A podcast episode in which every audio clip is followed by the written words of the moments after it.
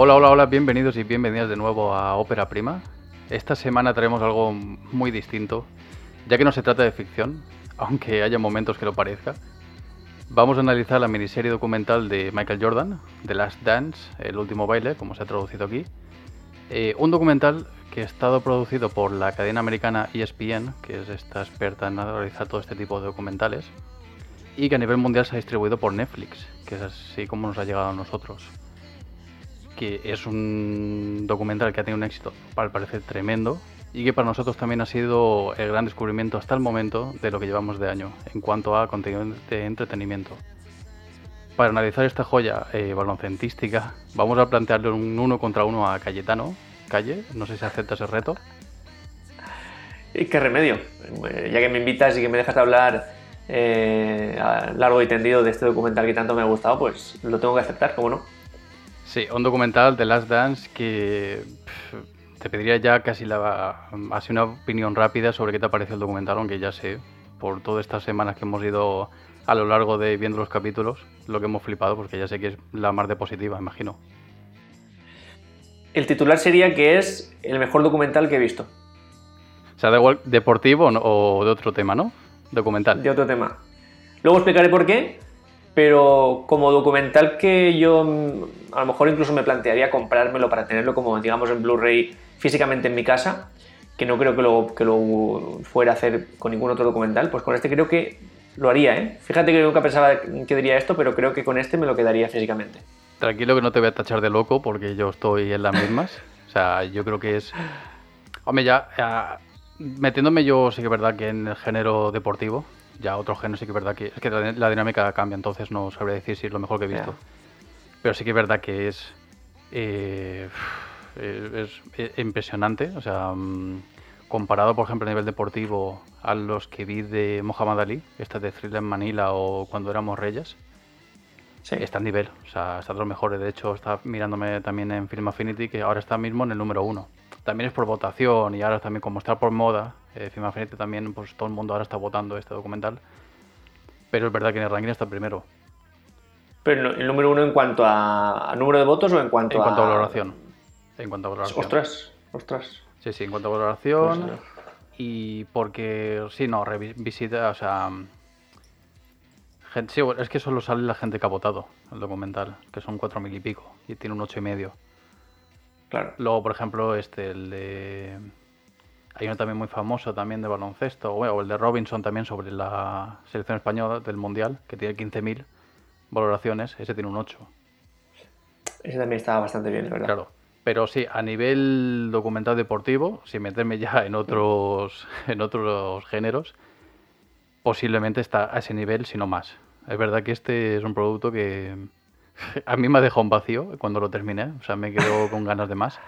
Y es un producto que sí, que perfectamente me lo compraba, sobre todo ya que depende de una plataforma que nunca sabes hasta cuándo va a estar ahí, porque a lo mejor de repente a SPN, este, la cadena americana, se le cruza los cables y le dice que lo quite. Pues es un documental que si te pudiera salir en físico, la más de bien, lo, lo podría estar ahí en la estantería. Junto con la camiseta de Jordan, ahí, bien colgado todo.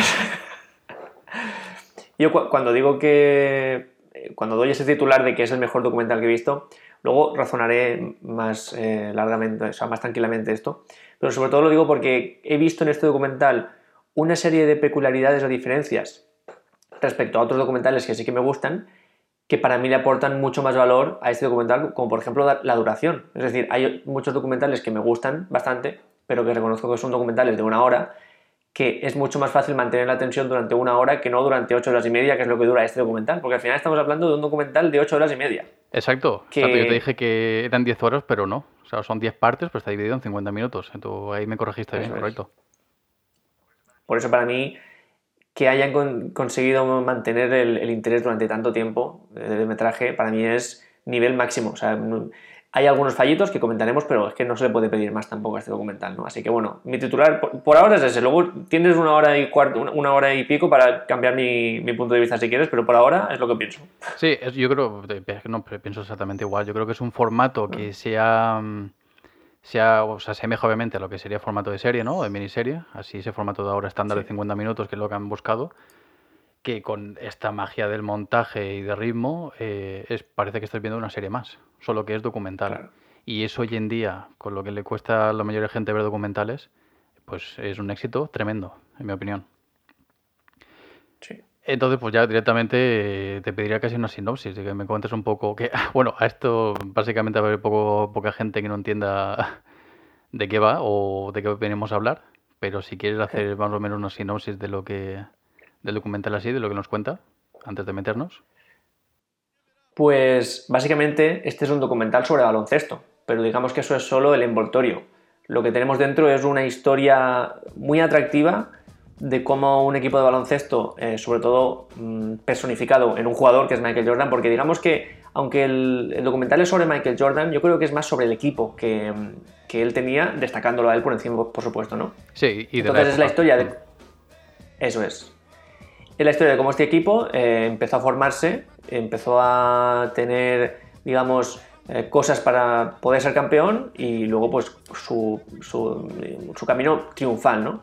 Y todo esto lo hace a partir de entrevistas de todos los protagonistas, no solo de los jugadores eh, de ese equipo, de los Bulls, sino de algunos rivales, de algunos jugadores de otras generaciones, de periodistas que estuvieron en aquel momento, directivos de tanto de los Bulls como de otros, familiares de, Michael Jordan, aunque no muchos, luego hablaremos de, eso porque es un poquito polémico, y a, través de eso nos van contando un trocito por aquí, un trocito por allí, y cuando te das cuenta, pues ya llevas cuatro horas de documental enganchadísimo como el que más. Que, pasan volando, ¿eh? Sí. Eso tenemos algún caso, como me contaste, de algún amigo que se la ha visto, bueno, no, si no se la ha visto entera, pues de milagro, en un día, me refiero. Se, se vio en, en dos días, se vio el documental, es decir, cada día utilizó cuatro horas de cuarto eh, cinco capítulos. Y de hecho, yo se lo llevaba recomendando desde el, desde el primer capítulo que vi, pero me dijo, uy, siento como yo soy, esto de que estrenen dos capítulos a la semana me va a matar. Yo prefiero esperarme para que estén todos y por lo menos que en una semana me lo pueda ver. Eso me dijo. Y ya cuando estrenaron los dos últimos, le dije, escúchame, eh, Dani, que se llama Dani. Dani, que ya, ya, puedes empezar porque ya se van a estrenar los dos últimos. Y, y, acabó la misma vez que yo. Se puso un día y yo me dejé, los dos últimos me los dejé para dos días para no, para no acabármelos. Y entonces el, primer día que yo me vi el noveno, él se vio cuatro, o sea, él se vio cinco, cinco primeros, y el segundo día que yo me vi el décimo, él se vio los, otros cinco. Y entonces, a tiborrón de Michael Jordan. Fíjate que ahora mismo me daría envidia. O sea, el que pueda comenzar ahora este documental, me envidia. Pero a vérselo tan del tirón, pues, no sé. Yo la verdad que no me he quejado de verlo, mirarme dos cada semana. Yo era, era el ritual. El lunes uno, después de comer, y el martes otro. O sea, ni los dos seguidos, que hay gente que se ha visto los dos seguidos. Yo no, yo puedo intentar masticarlo un poquito, no masticarlo, sino degustarlo un poquito mejor. Me ponía uno un día y el otro el día siguiente. Y sí que es verdad que dices tú, Buah, tengo que esperar hasta el lunes que viene, pero bueno, estás con otras cosas también y y es también es a la hora lo que hemos acostumbrado muchas series, como Mandaloriano también, que tuvo, fue así también, este formato. Sí. Y no sé, supongo también es la opinión personal que no me importa tanto esperar por algo que sé que me va a encantar un par de días más. Y sí que es cierto lo que tú decías que mm, yo recuerdo cuando se anunció, que de hecho también me lo comentaste tú, Calle, y yo lo esperaba como, bueno, un documental sobre baloncesto, sobre, sobre especialmente sobre Michael Jordan y los Bulls.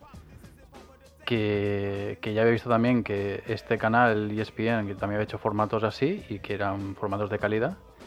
Pero luego lo que la sorpresa que me ha venido es que o sea, van más allá del deporte. O sea, lo que tú dices. Mm. Mm, no me esperaba que Jordan hablara tan claro ni que se dejara. Sí, que realmente él dijera. Confieso que sí, que era un tirano con mis compañeros del equipo, pero porque era exigía más. O un montón de cosas también que a lo largo de documental rajan entre ellos, rajan entre Jordan entre los rivales o entre el manager general. Y, salen todos, es decir, ahí no hay, no hay truco. Es él, ellos hablando a cámara y diciendo, esto fue así. Eso es verdad que es lo que me ha sorprendido, que le doy todavía más valor, que igual a mucha gente es lo que ha criticado también. Ahora iremos también porque quería preguntarte también sobre algunas. Si tenías también algún punto negativo sobre el documental. Pero. Pero, ostras, para mí fue una sorpresa que, que aquello, por eso, se quitaron la camiseta y dijeron: Esto es lo que hay, esto es lo que ha sido y lo vamos a contar tal como fue. A mí, vamos, un punto, pero positivísimo para la historia y crea ese morbo que al final también lo que hace es que haya tenido éxito este documental Yo también se lo achaco a que se ha juntado con este tema de la pandemia que no podíamos salir de casa. Entonces yo creo que también eso, el documental se ha aprovechado de ello, a la par que es la más interesante, para tener ese, bueno, para que todo el mundo cliquemos ahí en Netflix para verlo. Sí, seguro, seguro. Eh, para mí, ya digo, eh, como puntos negativos que comentabas, nunca, digamos que nunca son puntos negativos que ensucien el documental porque para mí sigue siendo un producto top.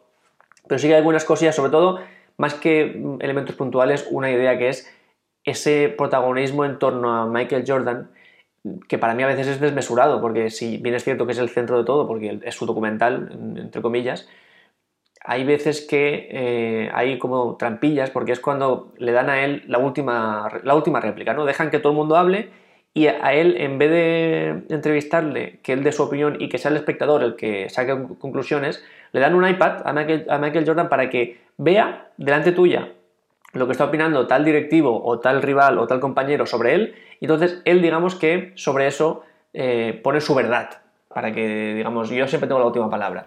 Y al final yo creo que se nos mastica un poquito eso para que se, engrandezca tantísimo la figura de Michael eh, Jordan, ¿no? Yo creo que no hace falta, creo que ya el documental habla de un montón de cosas que, lo ponen por, los cielos y, creo que es un poquito pasarse, pero bueno, ya digo que no es nada que empañe el gran trabajo que se ha hecho. Sí, la parte justo que has dicho de cuando Michael está viendo a través del iPad que le presentan, pues un comentario sobre un, es un antiguo mejor eh, contrincante o o que dices tú, el manager general tal, son las partes que más, me gustan porque es especialmente cuando es un rival que, es, que por eso que le está, están diciendo en plan, no, no, es que en aquel partido yo me acuerdo que se acojonó, que no sé cuántos, y entonces Mike lo está viendo y se empieza a acojonarse. Sí. Y esa parte a mí me encanta. Como diciendo, Esto, estos minutos que se creen. y ocurre a lo largo de, claro, porque a lo largo de las eliminatorias de, de playoff, pues tuvo rivales a, a su nivel. Y claro, y cada uno pues tiene su opinión, ¿no? De ese momento. Y Michael, claro, luego se lo pasan a él, porque creo ellos, claro, ellos no ven la, reacción de Michael. Bueno, la verán ahora cuando vean el documental. Pero está viendo, mira lo que te dijo este el otro día.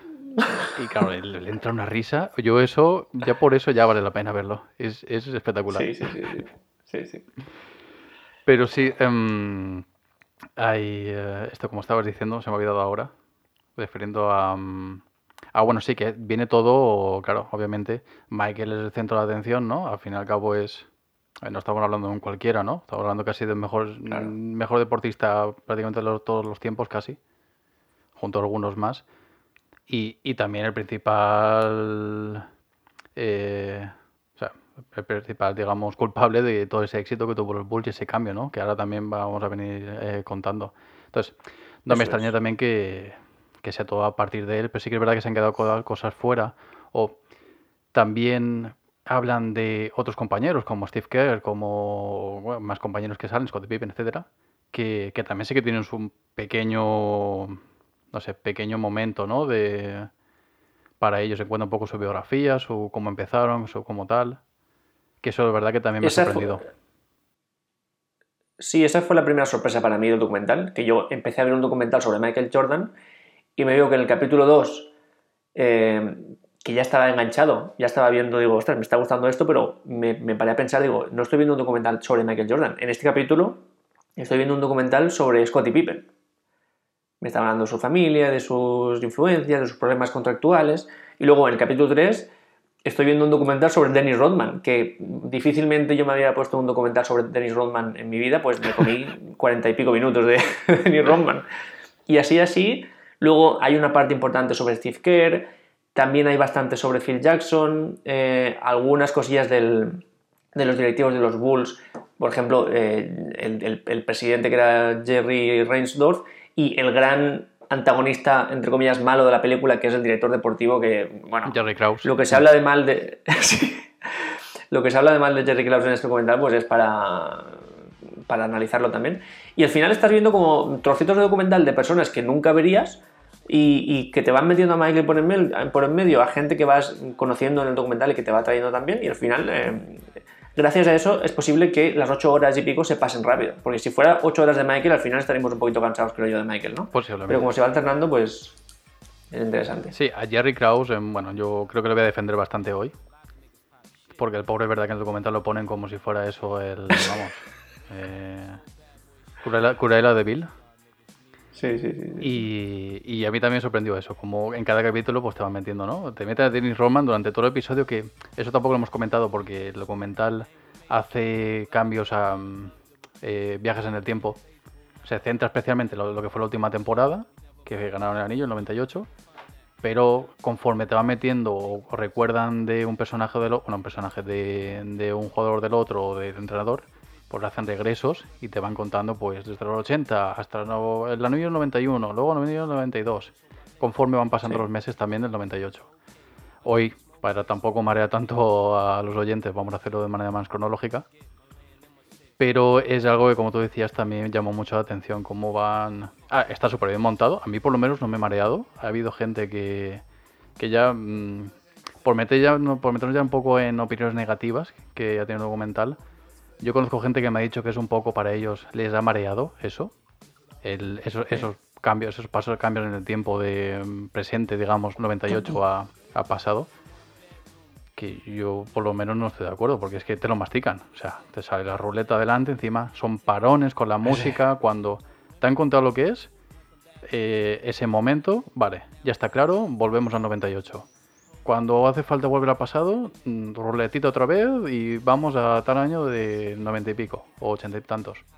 A mí por lo menos, no sé tú, pero a mí mm, yo lo sigo la mar de bien. Para mí fue un problema al principio porque, bueno, al principio no, o sea, nada más me di cuenta de que eh, iban a haber saltos en el tiempo, porque yo estoy un poco cansado de esta técnica del flashback y del flash forward y ahora saltamos aquí, ya te cuento esto. Estoy un poco cansado porque creo que es un recurso que se está utilizando tal vez demasiado. Y yo soy muy fan de las historias lineales, como por ejemplo eh, Juego de Tronos, que en Juego de Tronos solo hay un flashback, que por cierto vaya flashback, vaya revelación, pero todo lo demás se cuenta linealmente. Cuando algún protagonista o cuando la historia nos quiere mostrar algo del, pasado, son los propios protagonistas en una charla informal los que van, eh, digamos, recordando la anécdota o, te dan, te hacen partícipe de esa historia. Pero eh, no, no hay salto temporal y eso para mí es bueno porque el salto temporal al final te, recuerda demasiado que estás viendo algo, una película, una serie, un documental, y, creo yo que es no es tan inmersivo como una historia lineal que al final te metes en la historia y un poco te olvidas que estás viendo una película, estás en una historia, ¿no? Entonces, cuando empiezo el documental y veo los saltos, ya dije, uy, ya empezamos con los saltos. Pero claro, está tan bien hecho, em, porque en principio es un documental, parece que va a ser un documental de esa última temporada, de hecho, el nombre del documental, de las Dance, es el nombre que Phil Jackson, que es el entrenador, eh, digamos, tituló a esa primera temporada, ¿no? Entonces eh, aprovechan eso para decir, vamos a contar la historia de esta última épica temporada de los Bulls de Jordan.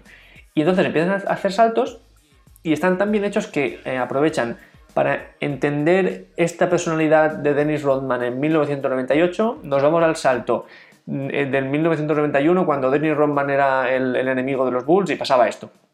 Para entender por qué Mm, Phil Jackson tenía esta mentalidad en, los playoffs del 98, damos un salto a cuando él era jugador en los 70 y hacía esto y esto y esto otro, ¿no? Entonces, está tan bien hecho que te ayuda a conocer tan rápidamente los personajes y a conectar tan rápidamente con ellos, porque de hecho personajes para mí sí que lo son, porque eh, al final lo que están haciendo es eh, crecer sus, eh, sus, leyendas un poco, ¿no? Y, y, por eso al principio fue un problema para mí, pero vamos, a partir del minuto 10 o 15 ya dije, aquí creo que lo van a hacer diferente y estos saltos en el tiempo nos van a ayudar muchísimo, ¿no? Sí, es que está también montado que te podrían presentar, o sea, centrarse solo en una época, en la época de la temporada 90-91, hacerte una serie con esa y ya te engancharte. Luego en el 92, así. Porque cuando hay esos saltos hacia atrás que dices tú, ay, el momento ahora que estaba guay el 98, conforme estábamos, da igual, te regresan al 93 y te quedarías en el 93. Y luego vuelves a saltar y dices tú, ay, eh, qué hago en la mar, ¿verdad? No me acordaba que estábamos en el 98. Entonces, a mí es verdad que, como dices tú, me gusta más lineal. Por eso los de, los de, por ejemplo, los de Muhammad Ali, que te va explicando, ¿no? Un combate contra Joe Fraser. Y te va explicando esos meses cómo fueron de entrenamiento, de ese político que hubo tal, hasta el clima final, que es el combate. Ahí sí que sigue una historia lineal, no va mm, pasos atrás, digamos, salvo que encuentra algo del pasado. Aquí es verdad que lo hacen. Sí que puede ser como el formato ese que tú bien dices que ahora está de moda, pero es que ya conforme está montado es, mm, te lo facilita todo para que no te, no te, te, te destroce, digamos, la experiencia del visionado. Claro. Mm, ¿Alguna crítica tú que le hicieras así en plan negativa? Aparte de, de estos pasos atrás o, o algo- alguien que te haya dicho lo haya visto también y que, no sé, que tenga No. alguna queja. Negativa no, simplemente pues algunos vetos que parecen haber, haber habido, o por lo menos, si no veto, pues recomendaciones de no salir en el documental, de gente que sí que fue importante en, en la vida de Michael Los Jackson, ay, de Michael Mm. Jordan. Sí, algunos jugadores y sobre todo eh, parte de familia. De su familia eh, sí que sale su madre, pero de su familia nuclear en aquel momento, eh, o sea, de, de la que estaba teniendo cuando se cuenta la historia del documental, no sale nada. Entonces no sale su mujer, sus hijos parece que no vayan a salir, al final salen como, no sé si 15 segundos, y, es un poco extraño, y bueno, indagando un poco, pues eh, por lo visto hubo un divorcio bastante traumático. De hecho, a una persona que, como ya entenderemos, que no le gusta perder como a Michael, eh, pues eh, per- perder los millones que perdió en aquel divorcio no le debió sentar nada bien, supongo. Y además, jugador como era de apostar dinero.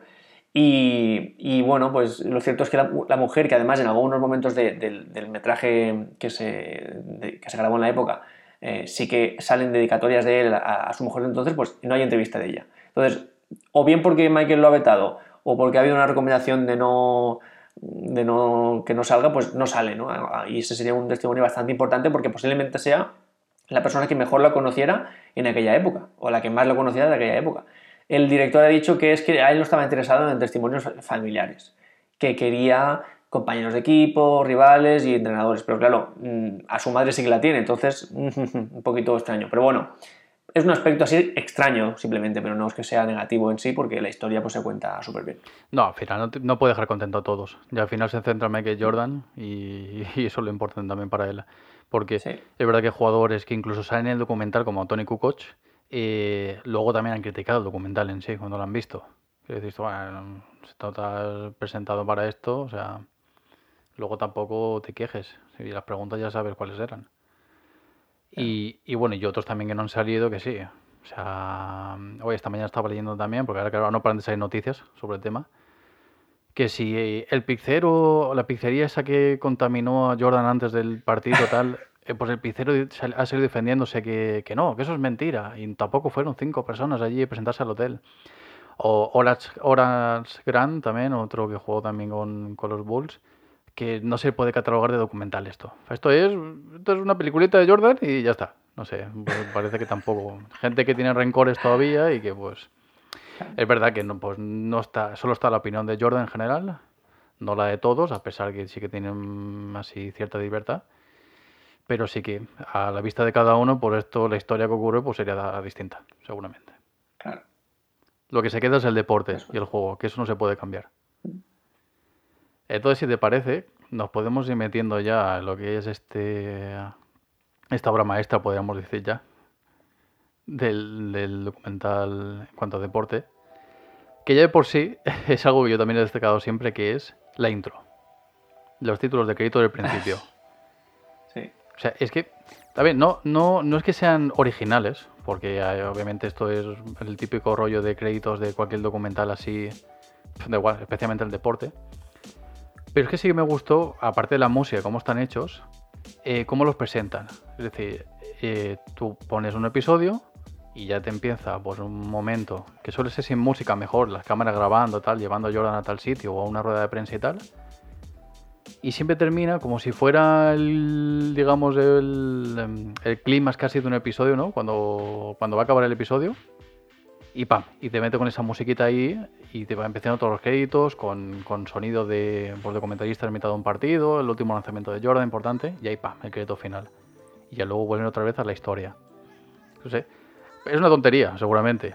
Pero a mí es algo que ya desde el principio dices, hostia, esto que estoy viendo, para gente que a lo mejor se meta solo a ocurrirse a ver de qué va esto, yo creo que es un punto importante para llamar más la atención y que te quedes a visualizarlo, al menos, al menos para, para empezar. No sé, creo que es un buen, una buena fórmula para llamar la atención. Mm, Para mí es clave, de hecho yo soy el ejemplo de, de esa persona que no debería estar tan interesada, porque yo no soy un gran fan del baloncesto. Me gusta mínimamente, pero me gusta ver alguna jugada más que un partido, ¿no? que se me hace largo.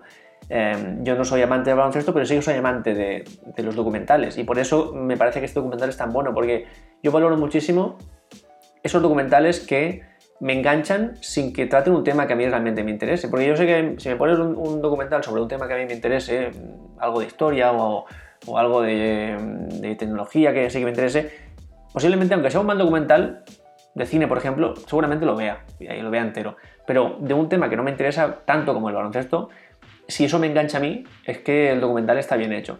Y lo que tú comentas de la música, pues es un ejemplo. No solo esa, sino que está bastante inteligente montado el hecho de que mm, casi siempre es las mismas músicas que se repiten en todos los eh, episodios y además son como, entre muchas comillas, leitmotivs, porque se asocian a momentos en concreto. Cuando están recordando mm, pues familiares fallecidos, eh, es una música y luego cuando hay otro jugador que también la pierde es la misma música. Cuando están hablando de mm, derrotas, pues en todas las derrotas la misma, la misma música. Luego hay algunas excepciones de músicas que solo suenan en algún momento en concreto de todo el documental, como por ejemplo el famoso Día del Padre o esa última eh, canción de Eddie Vedder en el, para rematar uh, la, la, obra maestra. Pero en general hacen eso, ¿no? Hacen eh, lo que tú comentas, que es eh, la, músicas muy bien elegidas para momentos en concreto que pues te enganchan, te enganchan y ya te meten en la historia. Y por, por, si no quieres comentar nada más de la música. Adelante, lo que tú quieras. Por abrir ya el melón de, un poco de la historia. Sí, sí, sí. sí. Em, lo que hacen es, eh, te van a contar lo, lo, que hemos dicho esa última temporada y lo que dicen es que debido a que el directivos y jugadores al final pues, no están en la misma dirección, eh, en resumen, pase lo que pase esta temporada, aunque ganes 80 partidos, eh, esto se va a acabar. Este equipo, ganador ya de 5 anillos en aquel momento, se va a acabar. Vamos a echar a, Phil Jackson. Si Phil Jackson se va, Michael Jordan ya ha dicho que él también se va y con él pues ya se van a ir todos detrás, ¿no? Entonces, eh, aprovechando eso, digamos que eh, permiten por primera vez en la historia de la NBA que un equipo de grabación entre hasta, cualquier sitio, cualquier vestidor, cualquier eh, lugar del equipo. Y entonces, con ese metraje, que la verdad es que es de muy buena calidad y, de un material y un acceso increíbles, y todas las miles de horas que han consultado de metraje grabado en, cada época es cuando empiezan a hacer los saltos, ¿no? Entonces, empezamos pretemporada del 98 con esas premisas, se nos dice que Phil Jackson, eh, que era muy dado a ser poeta y también icónico, eh, titula esa última temporada de Las Dance y entonces damos saltos atrás para ver cómo ha sido ese camino de Phil Jackson, cómo ha sido ese camino de, Michael Jordan y, ya empezamos a ver un poco eh, cuál fue el momento en el que se decidió por el básquet, por decirlo de alguna forma, ¿no? Sí, esas imágenes grabadas por las cámaras que, habría que ver también todo lo que descartaron para el documental, porque seguramente habrían joyitas por ahí la, la mar de guays. Y cómo es verdad, cómo se han remasterizado las imágenes, es increíble. O sea, yo siempre digo que tú ves mm, de, desde el 80 para atrás, o sea, perdón, desde los 90 hacia atrás, Ostras, parece que estuviéramos en, bueno, en otro siglo, lógicamente, pero, pero mucho más lejano que comparado hoy en día. Es increíble la calidad, lo mal que se veía antes, o, lo bien que ha evolucionado, ¿no? la tecnología y las cámaras en estos días. Pero aquí está remasterizado de tal manera que dices tú, joder, macho, es que no, no molesta para nada, no, no es que digas tú, esto me chirría un poco esto más, no, no, al final, obviamente estás sabes que estás viendo algo de los 90, pero tiene un trabajo ahí detrás de postproducción tremendo. Y me, he acordado que estabas diciendo la música también, esos momentos de, de a lo mejor el partido les va bien, ¿no? Y van ganando y te meten el rap clásico, ¿no? Y todos ahí chocándose eh, y saludando y tal, y música así alegre, ¿no? Cuando dices tú que cada, cada momento tiene su música así, pero bueno, al final aquí lo importante también es el montaje. La, clave es el montaje 100%, porque eh, saben cuándo meter eh, qué tipo de imagen, cuándo cortar, cuándo seguir, cuándo cambiar. Y no solo el montaje, sino contar con este tipo de... Son jugadores de baloncesto, pero es que son como actores. Yo, eh, es, la gran diferencia o, el gran mérito que le veo a este documental es que cualquier persona que sale entrevistándose eh, tiene un carisma, una capacidad de comunicación, una atracción, digamos, intrínseca con el espectador, que es que sale un recoge pelotas y te engancha. Sale un preparador físico y te engancha. Sale un pivot que jugó dos temporadas con Jordan en el 92 y te engancha también. Y, yo, sobre todo, porque yo viendo este, este documental, como, como es como lo que he comentado, que el básquet no me gusta mucho, he intentado extrapolarlo a deportes que sí que me interesan tanto y, digamos, ostras, estoy pensando a ver cómo sería este documental, pero con Roger Federer, o este documental con Messi, ¿no? Y, mm, digamos que me imagino esos posibles entrevistados y no se me ocurre eh, nadie que esté a la altura en cuanto a, capacidad de comunicación como esta gente. Imagínate un documental en el que los entrevistados son Messi, Parejo, Ramos, eh, pues sería un desastre. bueno, sería un desastre, no, no. no, te, engancharía, vamos, ni a la mitad, pero ni, ni, una décima parte. Bueno, tenemos el ejemplo del documental de Ramos ahí para que tú veas el nivel. ¿Cómo lo compararías? ¿Cómo podrías, eh, o sea, uno con otro, ¿qué comparación el, el harías? Jan. Con eso te lo digo todo. Es verdad, es verdad que aquí que parecen actores, macho. Es verdad. Es que hasta el, mínimo, hasta el que lanzó dos puntos por partido y una asistencia, eh, aquí están increíbles. Están, vamos, súper creíbles. Eso también, de, no sé, se notaba que la gente tenía ganas de esto también. Porque incluso los rivales aférrimos de Jordan, encantados ahí, también por supuesto darse protagonismo pero en ningún momento hablando mal ni nada, ¿no? Muy educados y, para nada nerviosos para estar delante de las cámaras. Eso es. Entonces, como bien decías, cuenta esa última temporada, pero va dando pasos atrás. Y yo creo que ya es momento, podemos empezar desde los orígenes de Jordan, y vamos adelantando un poco, podremos ir dando mejor algún paso adelante a la última temporada si veremos necesario. Pero, por ejemplo, pues aquí lo que nos cuenta es, eh, pues aquí un chavalito que era de Carolina del Norte, que era de joven aficionado a. Bueno, le gustaba el básquet, le gustaba el béisbol especialmente, porque a su padre le gustaba también. Se aprobó también, creo que el fútbol americano, si no recuerdo mal. Y que, pues, entre varios deportes, se decanta por el baloncesto. Y ahí es cuando despunta. Despunta y llama mucho la atención. Tanto que, que la Universidad de, mm, esto de Carolina del Norte, pues, le ofrece jugar te ofrece jugar ahí. O sea, el típico, esto tampoco lo hemos dicho, que antes de llegar a NBA los jugadores jóvenes suelen, suelen jugar en universidades, etcétera, conseguir becas para que luego les draften para equipos de la NBA y ahí crecer. Y aquí, pues el caso de Jordan fue por eso, con Carolina del Norte, creo que estuvo un par de años. Y ahí, pues también, pues el tío, pues, pues iba sobradísimo durante los partidos también. Em, sí que es verdad que em, Aquí otra cosa que, no, que yo desconocía es que mm, eh, Michael estuvo a punto de dejarse el baloncesto. Porque, no sé, no tenía claro tampoco, eh, no sabía si seguir por otros caminos, si estudiar, si a lo mejor dedicarse a béisbol que también le gustaba mucho, sobre todo por su padre. Su padre, verdad que donde todo el documental eh, queda claro que fue una pieza clave para él, para su vida, para también llevarlo por el camino recto. Y fue él mismo, su padre, que le dijo, yo creo que esto vales, prueba a ver y si no, siempre te estará tiempo de hacer otras cosas. A lo que pues Michael decidió que vale, vamos a seguir por ahí. Llega al draft de, del 84 de, de la NBA y bueno, ya creo que estuvo en, ya entró en primera ronda de draft, sí, en el puesto 3. O sea, ¿cómo ser otros dos también, ¿sabes? Telita. Para quitarle el puesto. Y ahí lo selecciona Chicago Bulls que aquí el draft que lo conozca siempre son equipos que peor quedan en la liga, pues tienen más oportunidad de llevarse al mejor del draft. Para que, digamos, la media mejore un poquito. Aunque bueno, es verdad que es una responsabilidad enorme para, para los pobres chavales. Imagínate eso hoy en día aquí en fútbol o algo, joder. Sí. Es, bastante peso. De hecho, ya esta primera temporada como rookie, es como se llama, ¿no? El novato de la NBA de Jordan. Ya el tío era titularísimo. Eh, no sé cuántos mil puntos por partido. Eh, de hecho, llegó a jugar el All-Star, que no solo juega los rookies el primer año, pero por votación popular decidieron que tenía que jugar porque sí. Y, aquí es también esa primera temporada en que ya nos cuenta que pues Jordan que dice, yo llegué a un equipo que estaba eh, hecho una mierda, o sea, hecho polvo, solo les interesaban fumar en el vestuario, beber. De hecho cuenta, no sé si es la primera noche cuando está en el equipo, que va a tocar en la habitación de uno de sus compañeros del hotel y de repente todos pensándose que era la poli, le abren y dicen, no, tranquilo, es que es Jordan, que es Michael Dahl. Y Michael dice que se encontró allí pues un escenario de si eh, mujeres, alcohol, drogas, etcétera, que le invitaron a quedarse, pero dijo, no, no, yo no he venido para esto. Y eso es verdad que ya le marcó, dijo, va, menudo equipo he venido y menudo tendré que, que, sacar de aquí. Pero es verdad que eso, a lo largo de todo documental, y es una de las últimas frases también que dice Jordan, es jamás perdí esperanza. O sea, yo quería hacer, en una entrevista lo decía en esa época, yo quería hacer de Chicago un equipo ganador.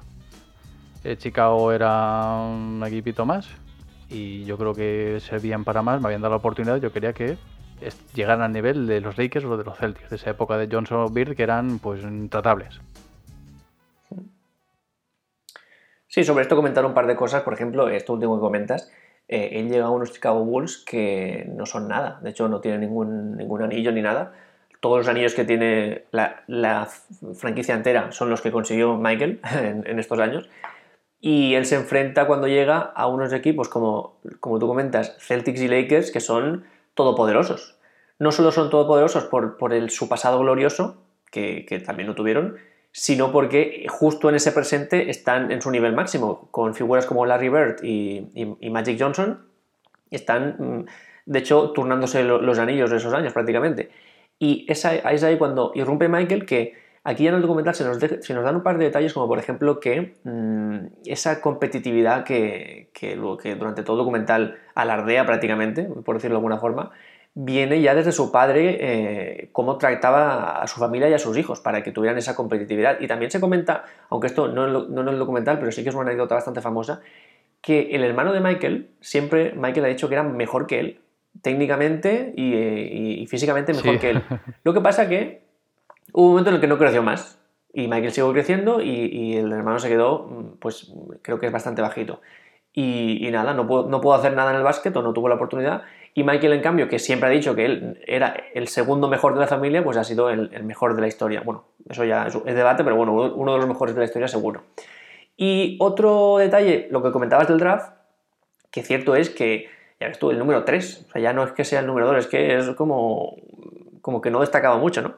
Y, y la primera joya que nos deja el documental es el presidente de los Chicago Bulls diciendo que si hubieran podido elegir primeros, porque tenían la tercera opción, por eso eligieron a Michael, y si, si hubieran tenido la, primera opción, no lo hubieran elegido a él, hubieran elegido al que finalmente fue número uno, que era un pivot, muy, o, bueno, que parecía que iba a ser un pivot muy dominante, que era justo lo que ellos necesitaban, y, y es muy potente el hecho de que el presidente que fichó a Michael Jordan diciendo que si hubiera tenido la opción de fichar al, que no fue tan bueno, él lo hubiera hecho en aquel momento porque era lo que parecía más lógico.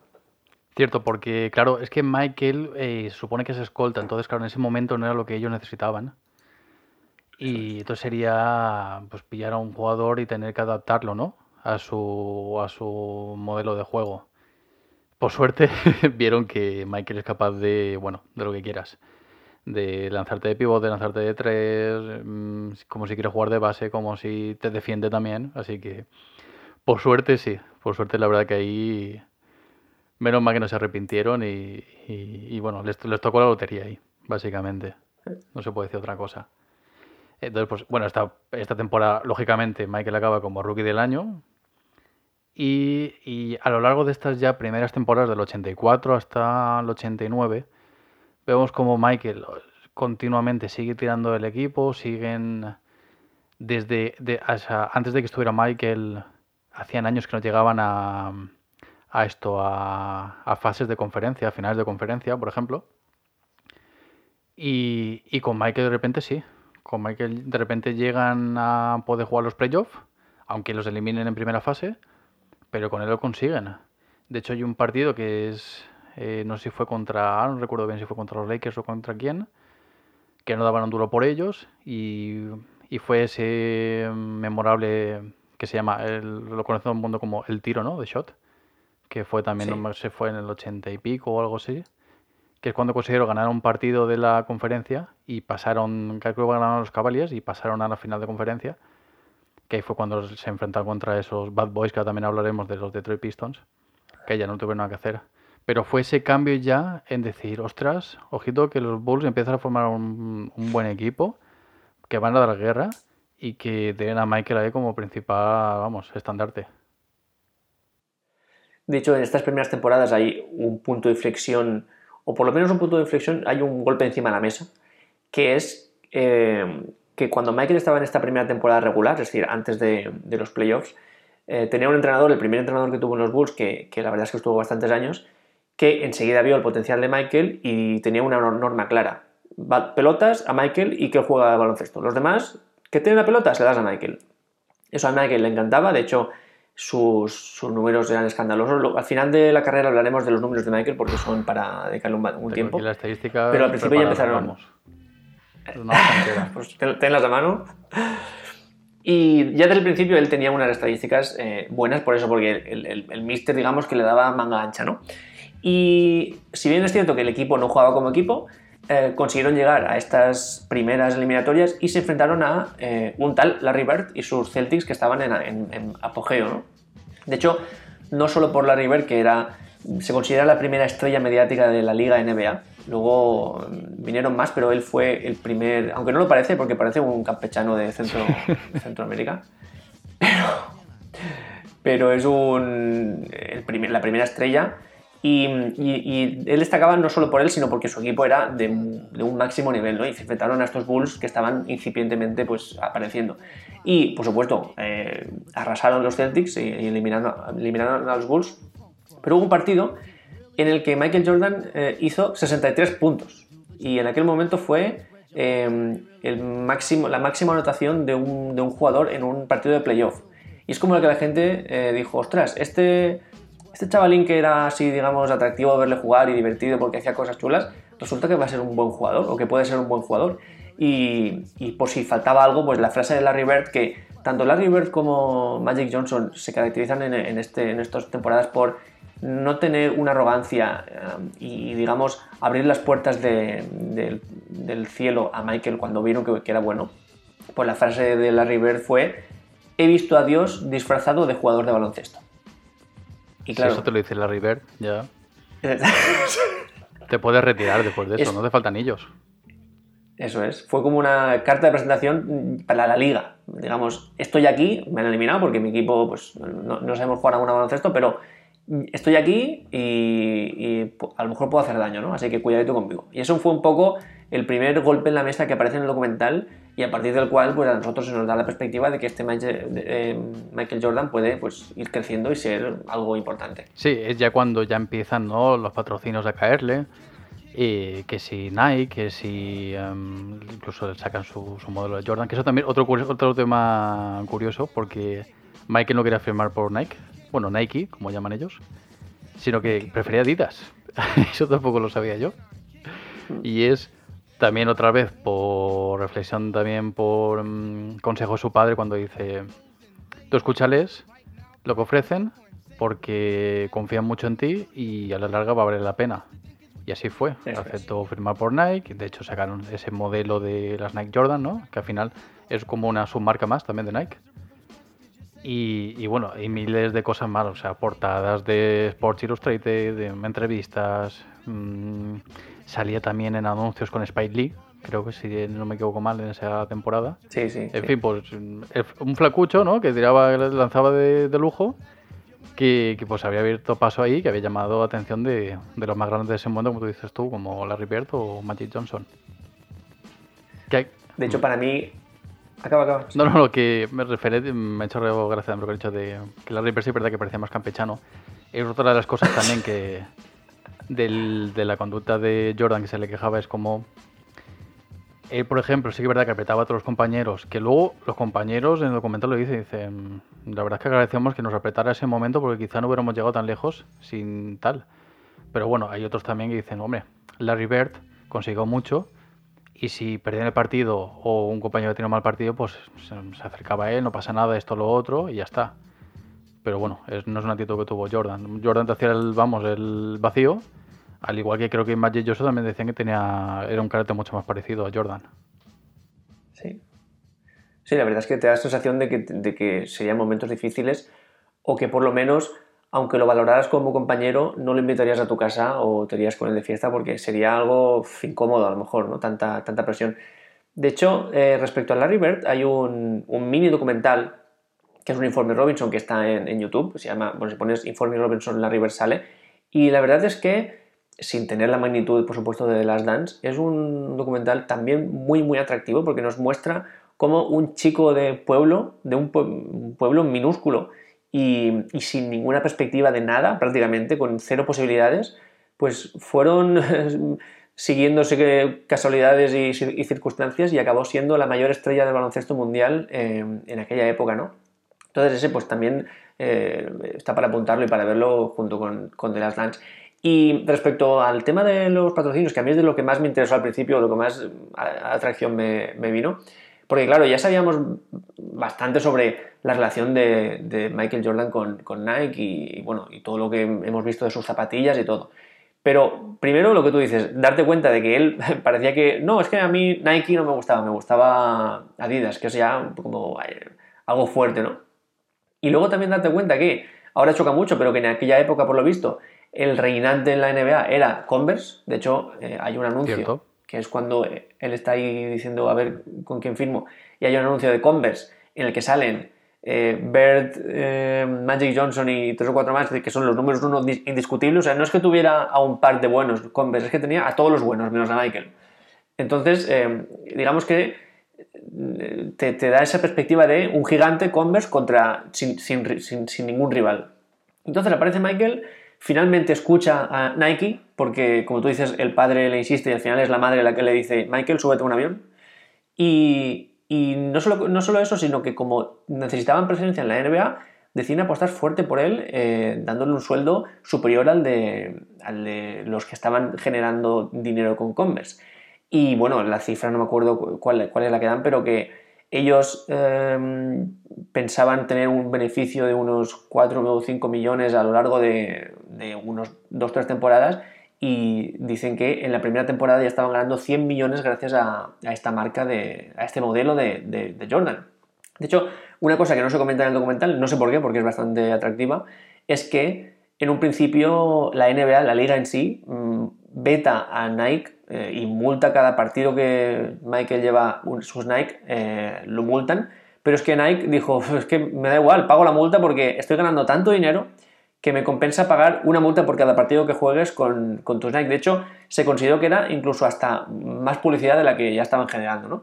Y aquí, si ya habíamos visto en esta anécdota de, de Larry Bird diciendo que era lo mejor que había visto jugando al básquet, si ahí con esa anécdota ya habíamos visto la capacidad deportiva, con esta otra anécdota de, las marcas, estamos viendo la capacidad de, negocio que ha sido una carrera paralela a su carrera deportiva desde aquella época hasta hoy en día.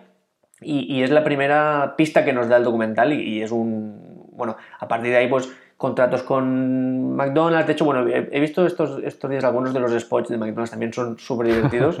Eh, de él ahí, pues, em, por ejemplo, que le toca eh, Charles Barkley, porque lo, gracioso es que hacen anuncios con jugadores de baloncesto como si fueran amigos, pues uno tocando la puerta al otro de su casa, ah, mira, me has traído el Happy Meal, qué bien, se lo lleva, y pues es todo como surrealista, pero son cosas que pasaron. Sí, al final eh, um, la, industria americana es un negocio, entonces, mm, sobre todo en, en cualquier deporte que lo van a, a explayar más a, o sea, mm, negocio de publicidad, ¿no? De marketing. O sea, al final tú eres un jugador, ¿vale? Pero vales mucho más por lo que vendes, por publicidad, marcas y tal, que por tu valor en sí como jugador. Y aquí lo que hicieron con Jordan, pues es eso. Nike exactamente se aprovechó. No sé, le pagó un pastizal al año, eso es verdad. Pero sí que es verdad que, que creo que fue, no sé si fue también el dueño de, de los Bulls que lo dijo. Que el, el, cuando el fichó, al principio eran de un pocos millones, creo, el valor de la marca, y de repente acaba la temporada que yo se pensaba que con los años iba a ser más, pues nada más al final, la finalizada la temporada, ya eso había pero sobrepasado el, vamos, el, objetivo que tenían. Entonces nos quedamos con que aquí están los Bulls, pues no en, auge, digamos, en creciendo. Y entran estas eh, temporadas en que ya empezamos a tener a Scottie Pippen, empezamos a tener a Horace Grant, Phil Jackson, entra a entrenar al equipo también y es cuando ya se avanzan más, llegan incluso a llegar a finales de conferencia, pero siempre se topan por delante con los Detroit. Estos Bad Boys, liderados por Isaiah Thomas, en los que también estaba Dennis Rodman, que también lleva mucha atención porque yo, por ejemplo, es, el baloncesto es inversión deporte que he criticado en cierta manera porque no puede haber contacto físico, ¿no? Así en plan, por ejemplo, como el fútbol, ¿no? O que puedes hacer alguna carga, o, el balonmano, por ejemplo, que es lo que he practicado muchos años, que ahí, pues, contacto, contacto hay. Y, me impresionó cómo, ya no solo a ellos, sino en esa época, hostia, las hostias volaban pero como panes, ¿eh? O sea, las imágenes que enseñan es como, pero ¿cómo no pitaba falta con eso? O sea, hasta, hasta yo me yo me quejaba en plan, pero eso falta, coño, ¿cómo no puedes, cómo no puedes pitar eso? Entonces, es un juego que sacaron ahí a relucir estos chicos malos, ¿no? Y, y que les consiguió, pues, que frenar a los Bulls y a otros equipos y ganar títulos durante varios años. De hecho, yo mm, cuando he dicho que no soy un gran fan del baloncesto es sobre todo porque cuando he intentado practicarlo no se me ha dado mm, bastante bien, no, no se me ha dado nada bien. Yo no es que sea ningún atleta, pero suelo tener bastante facilidad para aprender algún deporte cuando empiezo. Pero justo con el baloncesto no ha habido manera y sobre todo es porque no acabo de entender muy bien eso de las faltas cuando a veces puedes mm, simplemente con tocar estar haciendo una falta, a lo mejor estás haciendo un roce y te pitan falta, y a lo mejor estás haciendo una pantalla, un bloqueo y puedes dar con toda tu fuerza a quien quieras que eso no es falta. Entonces es, es como la gran, el gran misterio que me falta por resolver en el baloncesto. Y entonces vemos aquí a los Pistons dar codazos, dar lo que haga falta, y, es como mundos opuestos, como decir, mm, no sé qué está pasando aquí, y es un poco, un poco extraño. Sí que me gustaría comentar también em, un, pequeño paréntesis de, una época anterior a esto, que es eh, una lesión que tuvo Michael en el pie y que le, impidió, digamos, jugar la barbaridad de minutos que estaba jugando. De hecho, fue en su segunda temporada, si no recuerdo mal, creo. Eso es. Y ahí me recuerdo un poco, no sé si tú vas a estar de acuerdo o no, a, este jugador de Oliver y Benji, que tenía como una, enfermedad cardíaca y que solo le permitían jugar 5 minutos en, cada partido. ¡Ostras! ¿Cómo se llamaba? ¿Alan era? Pues no, no lo tengo ahora en, la mente, pero sí que me gusta un poco la idea de que él solo puede jugar 5 minutos y en esos 5 minutos le daba tiempo a ganar el partido. Es decir, su, equipo iba, perdiendo 3-0 él estaba ahí preparado para, lo que le había hecho el médico, sale cinco minutos, remonta el partido y, se sienta en el banquillo. Era un poco así. Pues esto es lo que hizo Michael Jordan durante casi una temporada entera, la temporada final, porque él, si bien se hizo una lesión bastante delicada en, el pie, eh, él hubo un momento en el que ya se sentía bien físicamente, pero el médico le dijo que había un 10% de que se lesionará 100%, o sea, ya que no podía jugar a baloncesto. Y él cuenta que mientras todo el mundo se asustaba porque había un 10% de posibilidades de que se tuviera que retirar, él estaba súper contento porque había un 90% de posibilidades de poder jugar. Y entonces decía, ¿cómo no estoy jugando si hay un 90% de, de, chances de que yo pueda jugar a mi 100%, ¿no?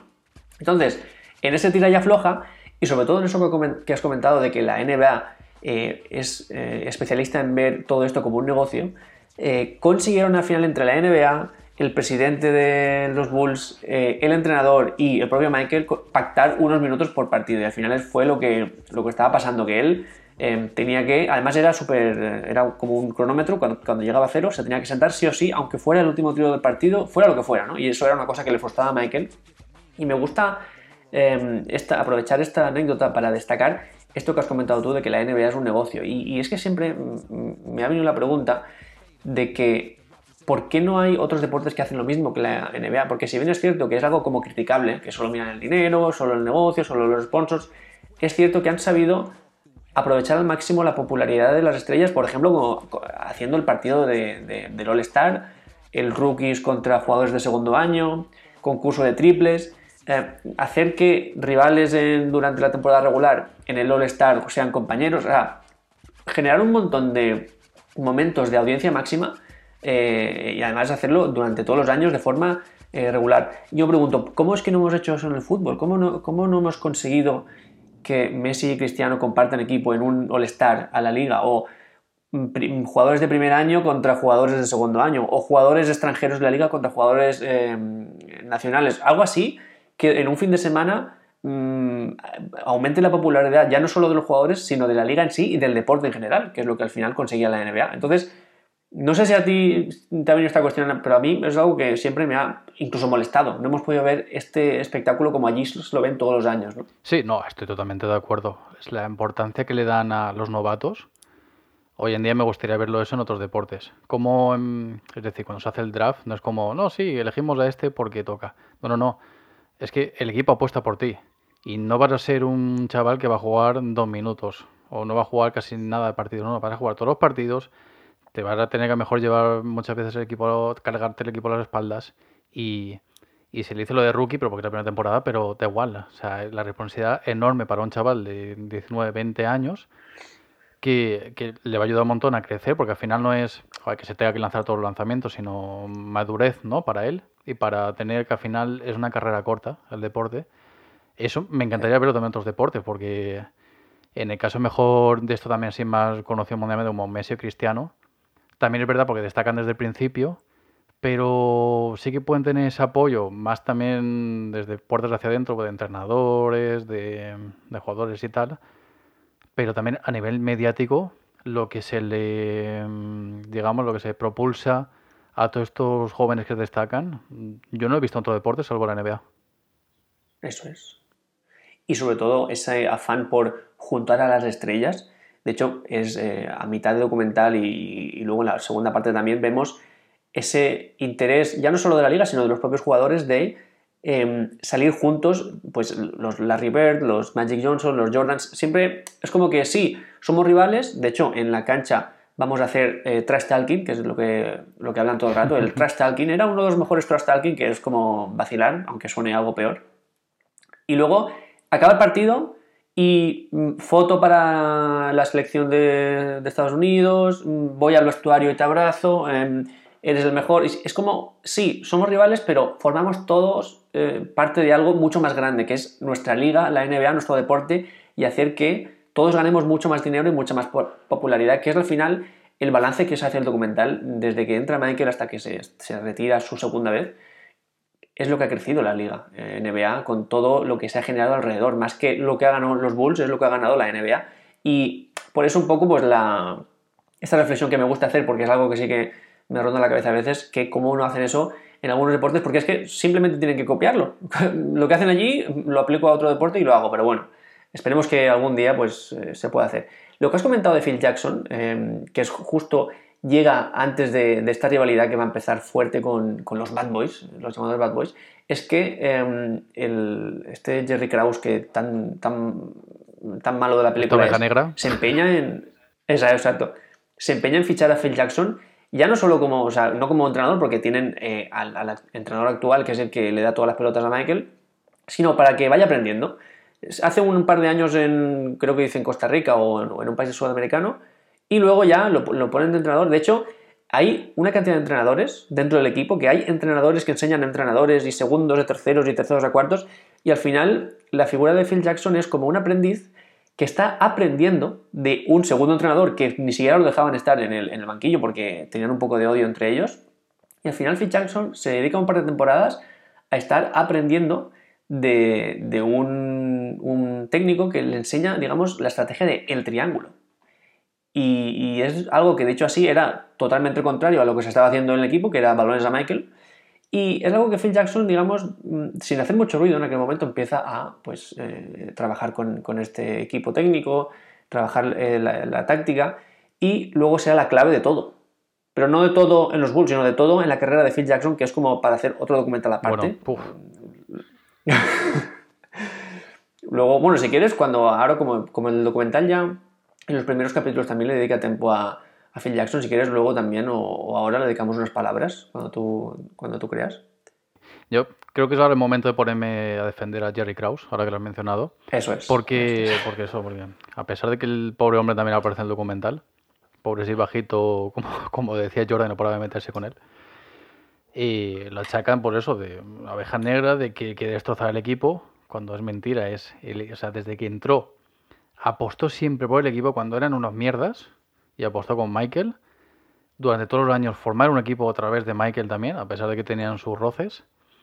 Y, y cómo a lo largo de las temporadas, si hace falta este jugador, si apostó también por Phil, como tú dices, y, y les daba libertad solo también al equipo y, al jefe, o sea, al equipo técnico para que llevaran el equipo donde fueran siempre estaba para apoyar a los jugadores en lo que, lo que hiciera falta. Y bueno, es que a la vista están también esos, esos campeonatos. Quiero decir, no, al final no solo son los jugadores, sino tienes que organizar la, la, temporada, tienes que saber qué jugadores te hacen falta y o traspasar unos o traerte otros, todo lo que exige el equipo, cómo también por dónde llevarlos a la hora de de, de sí, bueno, de conducta, de que se lleven todos bien, de que, no sé, en cuanto a contratos, todo no sé, es que para mí me parece que quedó, aquí queda como, yo digo, como la oveja negra cuando es, para mí es el máximo responsable más que el dueño de, de la franquicia para que este equipo haya tenido esos éxitos y esté, vamos, en la historia.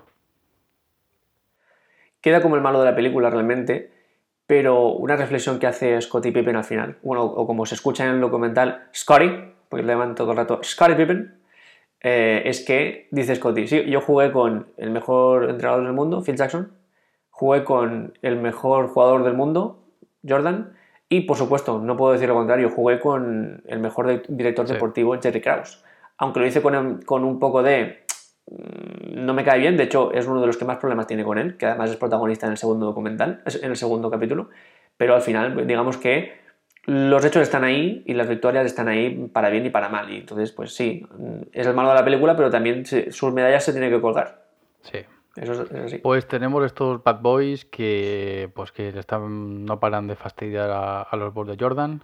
Final de conferencia que llegan, final que caen.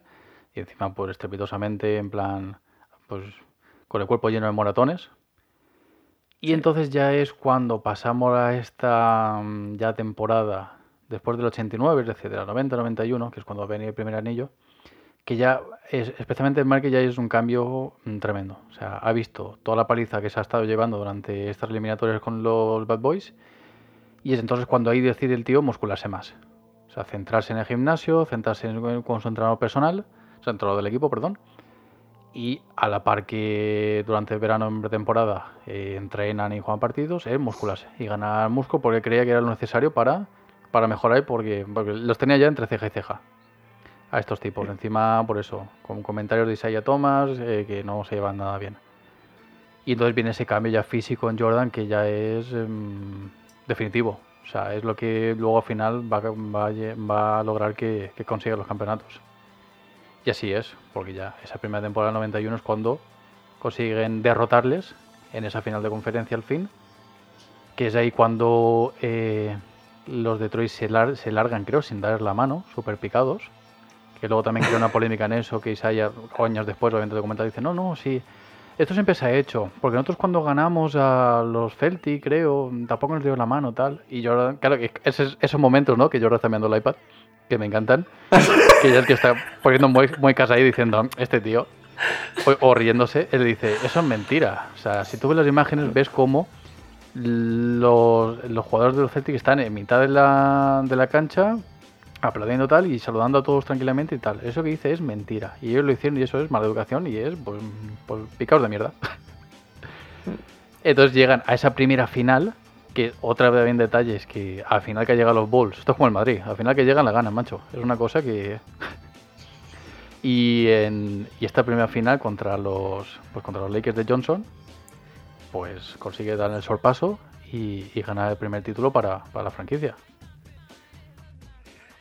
Eso que has comentado, me, me resulta curioso que comentes en la misma frase eh, ese, ese- esa polémica de que los, los Detroit Pistons se fueron antes de tiempo y metas al Real Madrid en la misma conversación que justo fue lo que nuestro amigo Mourinho mm, decidió hacer en, aquella Supercopa de España. Ahí Pero está. bueno, hablemos de... Mourinho- aparte. eh, Sí. cosa- Aquí se nos presenta a uno de esos primeros enemigos de. O sea, uno de los enemigos que va encontrando Michael eh, Jordan en su camino, que es Isaiah Thomas. Que de hecho el hombre, ahora sale el hombre con su edad, eh, en su entrevista, súper simpático, trajeado, elegante, siempre sonriente. No parece que sea el, el carnicero que, que nos pintan.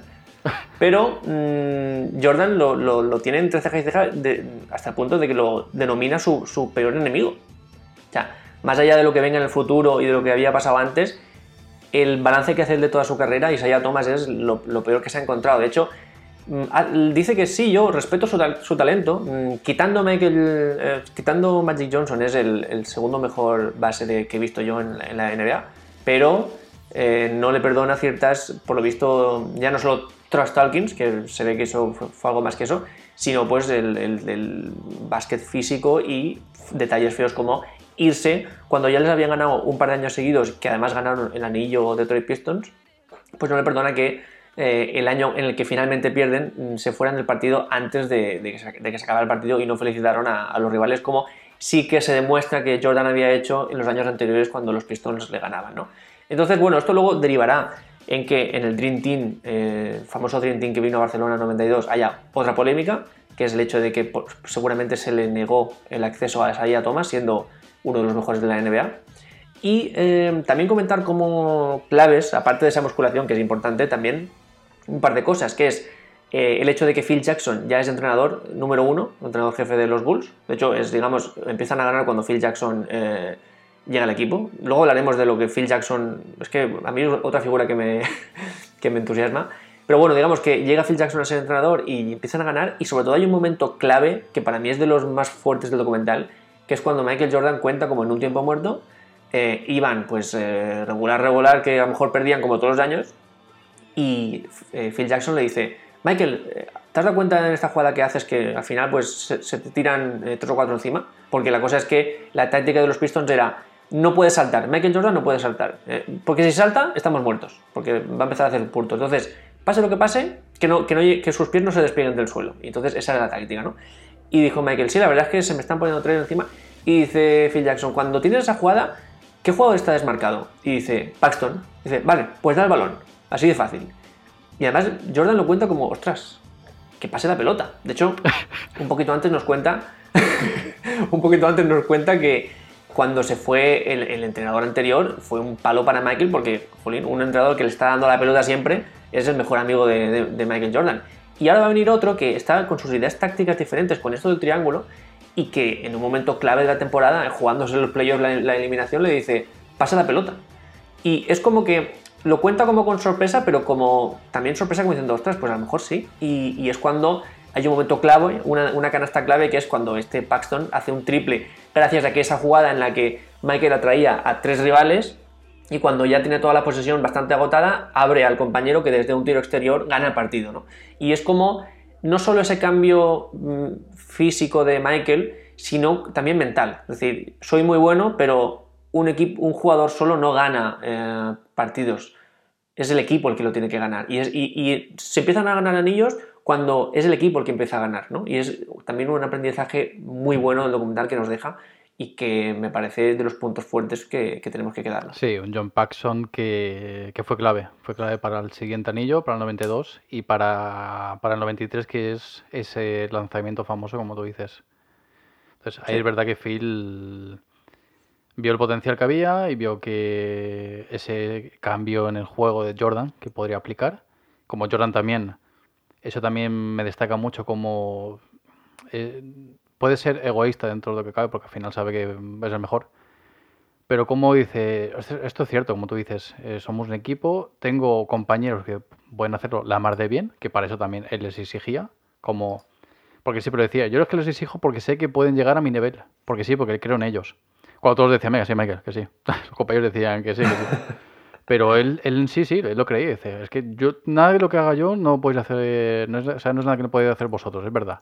Y aquí, con esta nueva estrategia de Phil, pues consiguen llevar a cabo por esos dos títulos más y superar ese récord de dos títulos seguidos que tenían que habían conseguido Johnson con los Lakers y, y la River con los Celtics. Es decir, ningún equipo antes mm. había conseguido tres títulos seguidos.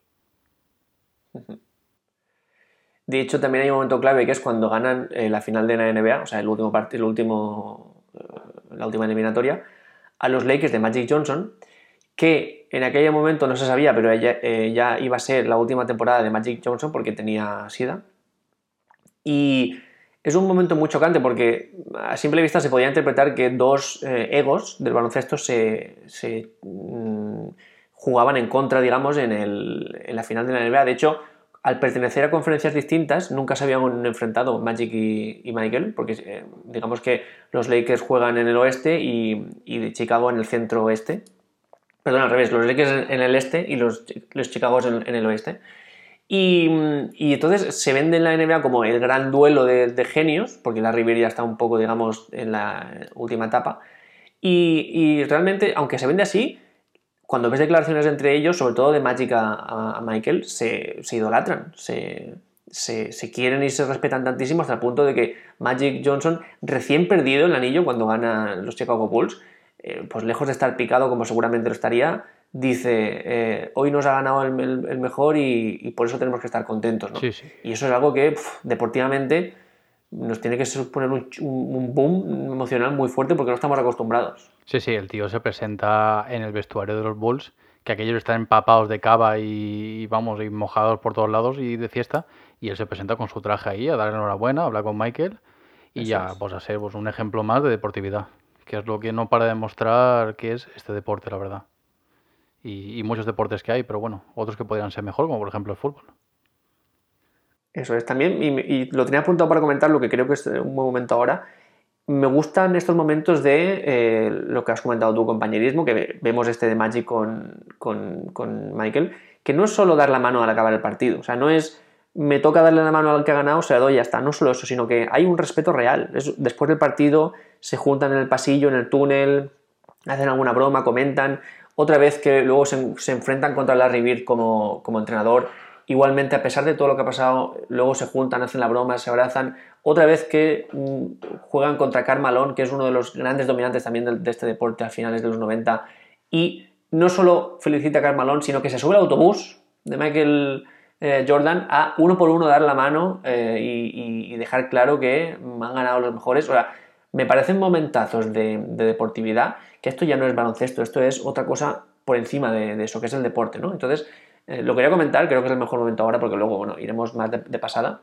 Y, para mí es lo que más me ha gustado del documento. Sí, esa imagen es impresionante. Yo también flipé cuando vi. O sea, la vi así y dije, hostia, es Carmalón subiendo al autobús de, de los Bulls mientras que ellos estaban de fiesta y felicitándoles. Y aquellos también súper educados no dijeron, eh, te hemos ganado, tal. No, no, no, sino, eh, gracias, tal. Es impresionante. Y lo que dices tú, eso es cachonde, porque al final, entre Larry Bird cuando era entrenador, tal, cuando habían acabado ya de. se habían eliminado de la última esta, la conferencia del último año. Eh, al final es eso, es que es deporte, da igual.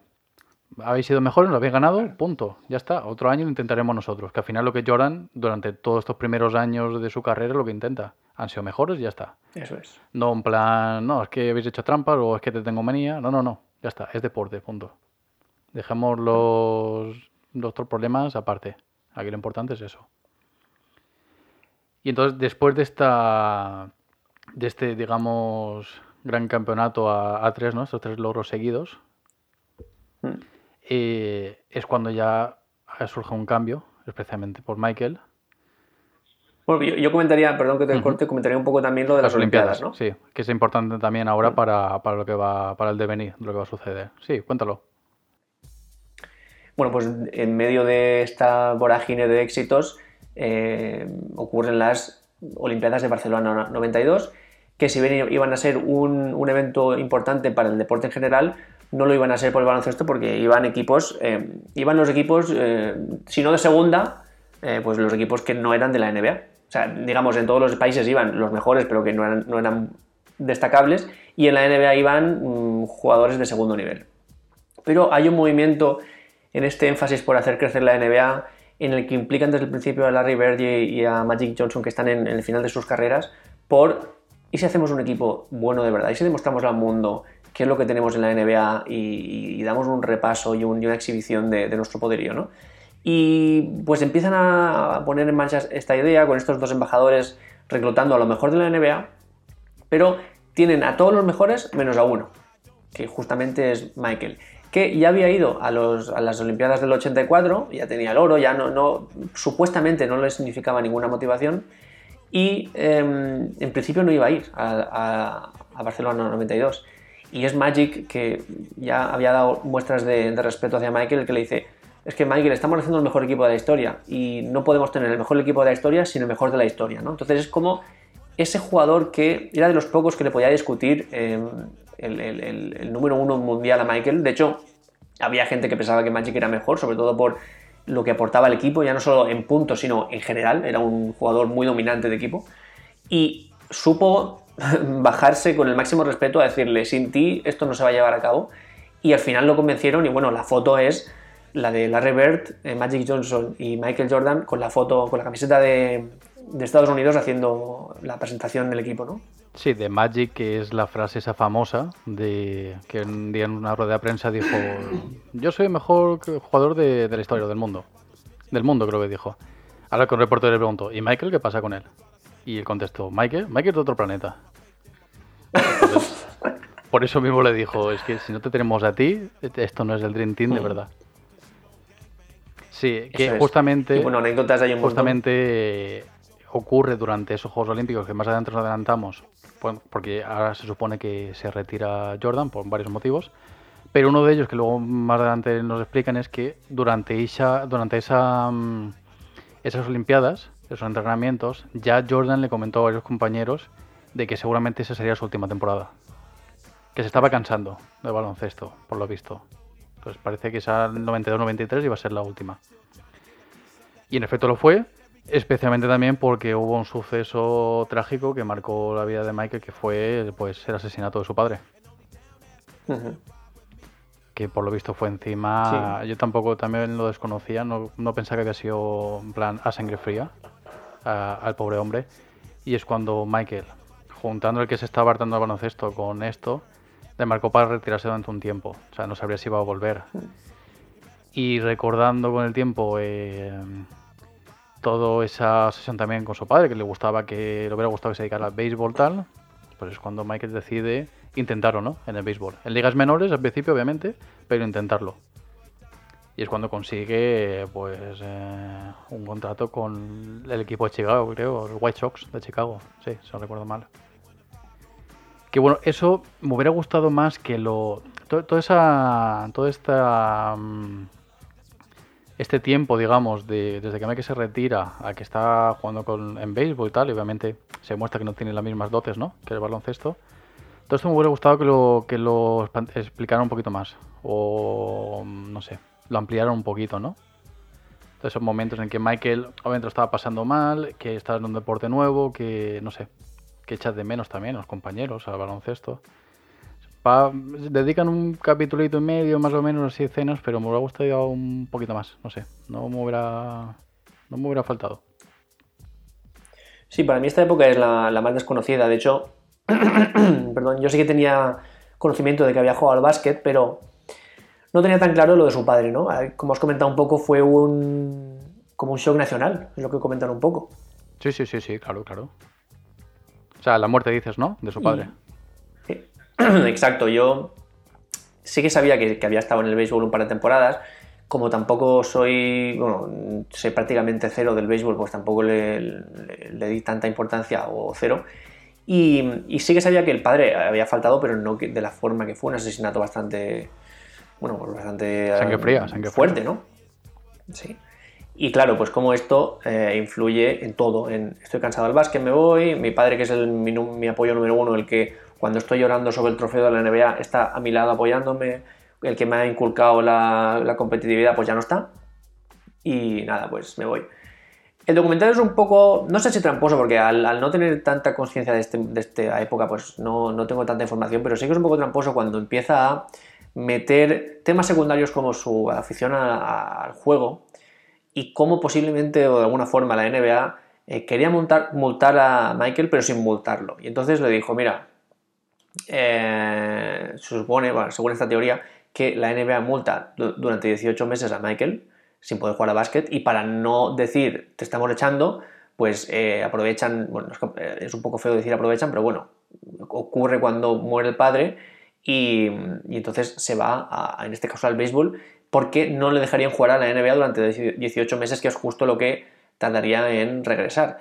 Y esto que me parece un poco, ya digo, un poco tramposo, sí que tiene un poco de sentido o, de algo más de sentido cuando aparece el presidente de los Bulls, que ya apareció varias veces, se nos ha presentado varias veces en el, documental y, ya es una cara conocida de, nuestra por el documental.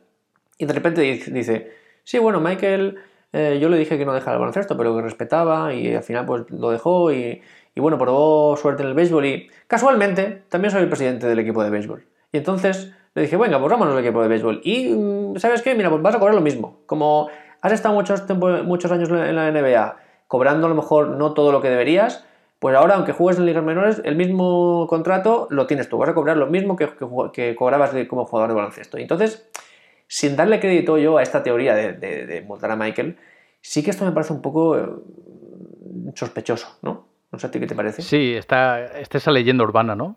que dicen que, que, bueno, él mismo, el, el, este, el, el, propietario de la franquicia y Michael lo desmienten en el documental. Pero bueno, al final es, es su palabra. O sea, realmente los que saben realmente lo que pasó son ellos. Así que eso nunca se va a descubrir. Yo apuesto por lo de por lo que él siempre se quedó con las ganas de jugar a béisbol por su padre. O sea, si yo hubiera puesto su mm. piel, yo hubiera hecho lo mismo también.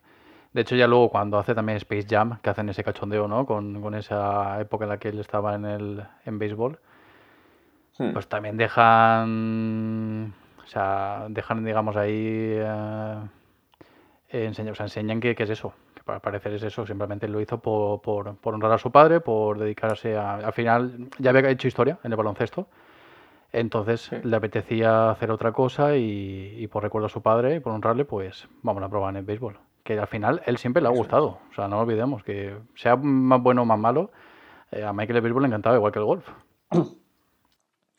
De hecho, hay otra anécdota, otra de tantísimas, porque la vida de Michael está llena de anécdotas, que es en el funeral de Kobe Bryant hace, hace poco, que por supuesto fue Michael a... Bueno, Michael y Kobe eran como, un, como hermano mayor y hermano pequeño, por lo visto, y fue Michael a, bueno, es, el funeral, pero ellos lo llamaron eh, celebrar la vida de Kobe, eh, que fue cuando pues, era el funeral, pero la idea era pues, hacer un, algo alegre dentro de lo posible. Y mm, cuenta anécdotas y cuenta que él desde el primer momento vio que Kobe era alguien especial y que además estaba esforzándose por copiar, entre comillas, sus movimientos.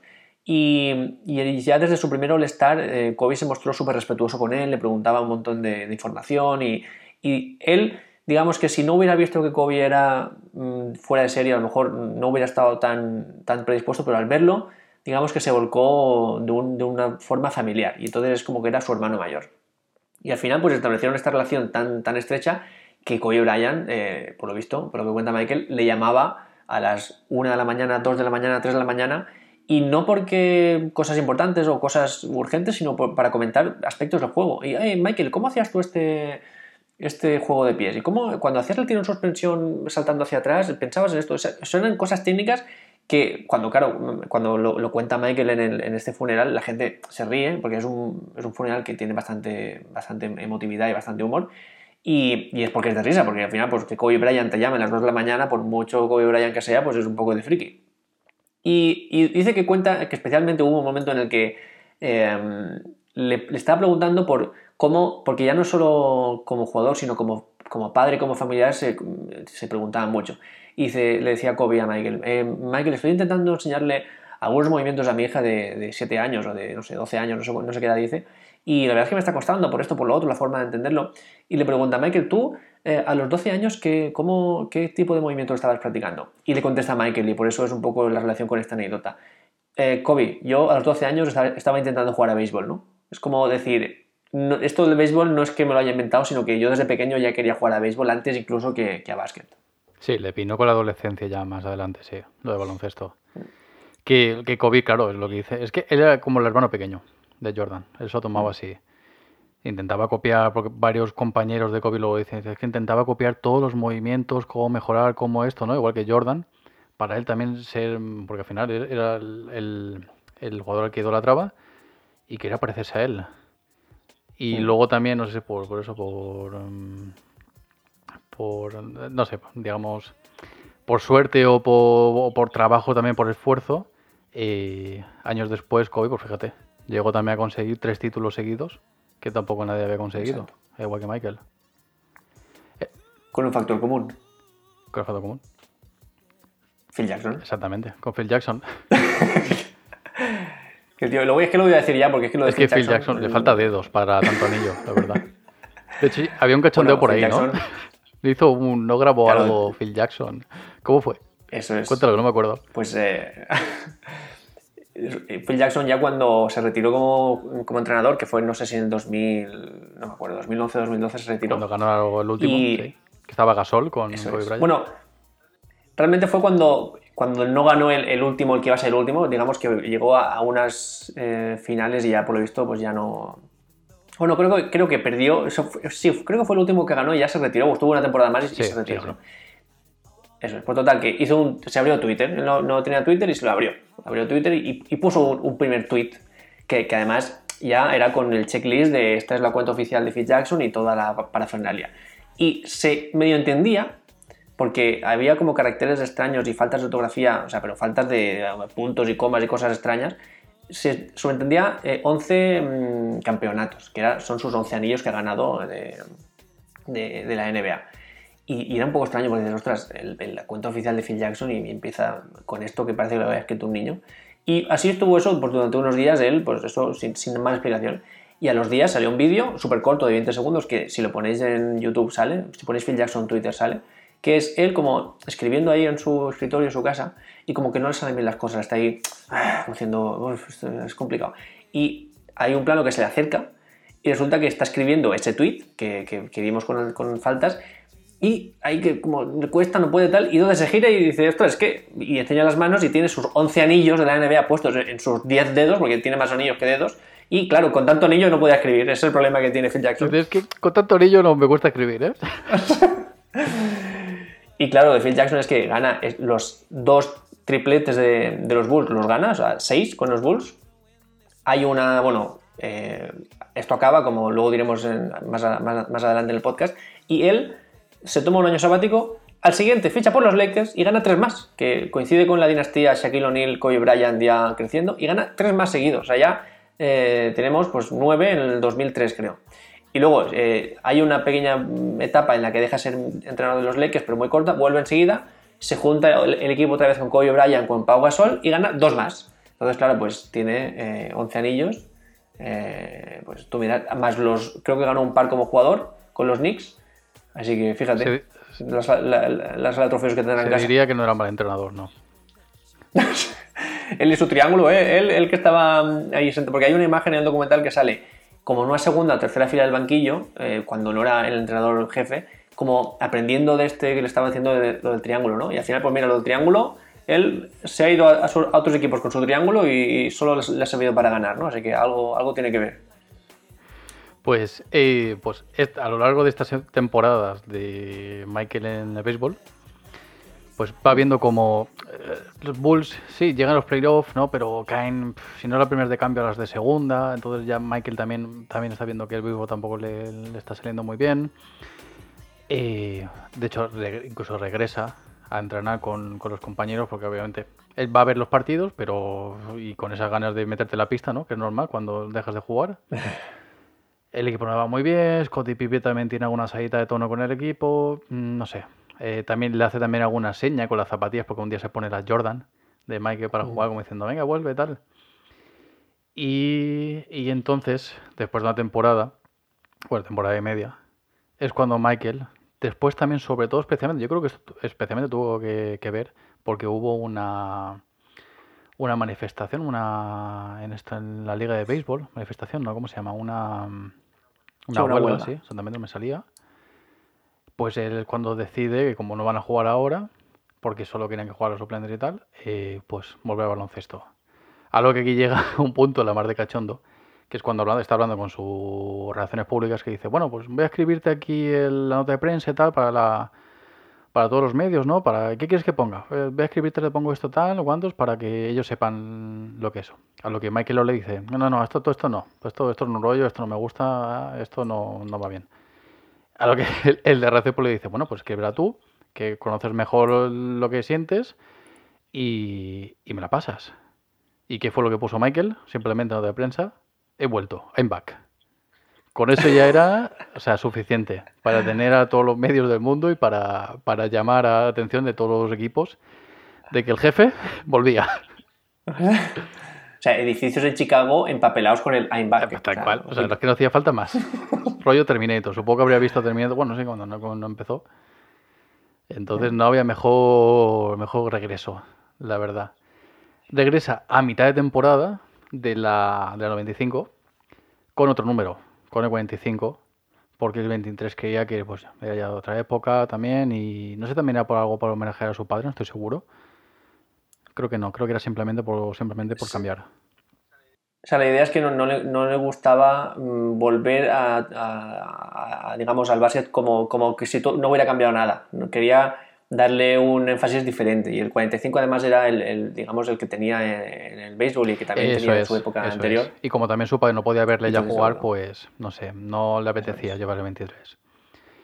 Regresa un poco ranqueante, no tiene los mismos números, obviamente, le falta ritmo. Eh, en una de las eliminatorias, pues esas frasecitas, ¿no? Que le picaban, que le soltaban los contrincantes a Jordan y él, pues, lo único que hacía era que picarle más para que el día siguiente se, volviera a seguir más en el siguiente partido. Que uno de ellos después del partido dice, es que el 45 no es el 23. Que incluso uno del mismo equipo ese de, de los contrincantes pone cara de, fue el peor error de su vida, decirle eso a Michael. Aquel, pues, se, la apuntó en, su, en la listita, se la apuntó y dijo así, os vais a cagar. Se quitó el 45, volvió el 23 y se volvió a salir. Aquel día, vamos, se quedó solísimo. Pero desgraciadamente esa temporada, pues, se quedan ahí a las puertas también. Mm. Y pues ya nos entramos en esas temporadas finales de éxito, que empieza con Michael rodando Space Jam a la par que decidió también, o sea, le pidió al equipo de la película que le montara también un gimnasio allí, para que el tío pudiera rodar por la mañana, al descanso entrenar en gimnasio y luego también irse a entrenar con el equipo. Es decir, no dejó de lado para nada el, el, deporte y volver a conseguir, intentar conseguir anillos de nuevo. Que estáis en imagen de los, de los pobres en croma, los que hacen de monstruos en el Page Jam, que esto que no he visto yo nunca esto. Y, la verdad es que es, pues, para sí, partirte el culo, imposible. Se invierte la magia. Y empieza ya esta temporada en el que. no sé si esta es la del récord, creo que es la siguiente. Sí, yo, por hacer un pequeño paréntesis mm. de, este final de temporada es que pierden contra los Orlando Magic eh, justo con un compañero, ex compañero suyo que es eh, Grant, que es el que hace esta cara que tú has dicho, que es, era el pivot que, que había también sido fundamental en el primer three en los primeros tres eh, campeonatos. Y por no llegar a un acuerdo con el, malo de la película, con Jerry Krause, pues dice, sí, pues mira, me voy a ser el, jefe en la franquicia de Orlando.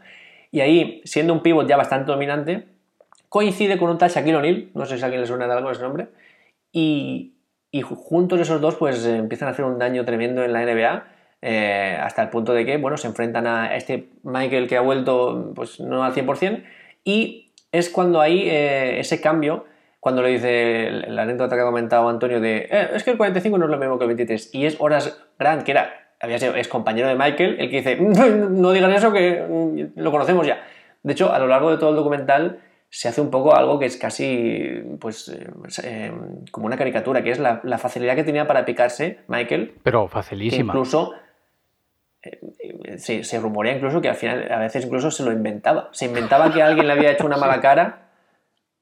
De hecho, hay, hay, bueno, hay, hay vídeos, hay uno que me hace mucha gracia a mí de Ibai Llanos, que es bueno, un, divulgador y comentarista de A-Games, que hace la, broma de que, eh, sí, ah, soy Michael Jordan, mira, sí, eh, recuerdo que el partido en, en Carolina del Norte, el entrenador rival me miró por encima del hombro al acabar el siguiente partido. Era lo único que necesitaba para motivarme. Al siguiente partido metí 80 puntos. Sí, recuerdo que el partido en Filadelfia donde fui a tomarme un café y el del bar me lo sirvió demasiado caliente. Joder, estaba demasiado caliente. Era la, única cosa que necesitaba para motivarme. El siguiente partido metí 80 puntos y es como un cachondeo al final porque eh, es que al final se, picaba por cosas que algunas sí que eran para picarse, otras tampoco eran para tanto. Eh, es continuamente. Eso yo creo que también lo juntaba al que era un adicto al juego, ¿no? Entonces, como siempre quiero ganar, sea falta que me piques la mínima para que, porque yo, vamos, ya, ya no que me enfade y tal, sino para que te muestre de verdad lo que soy.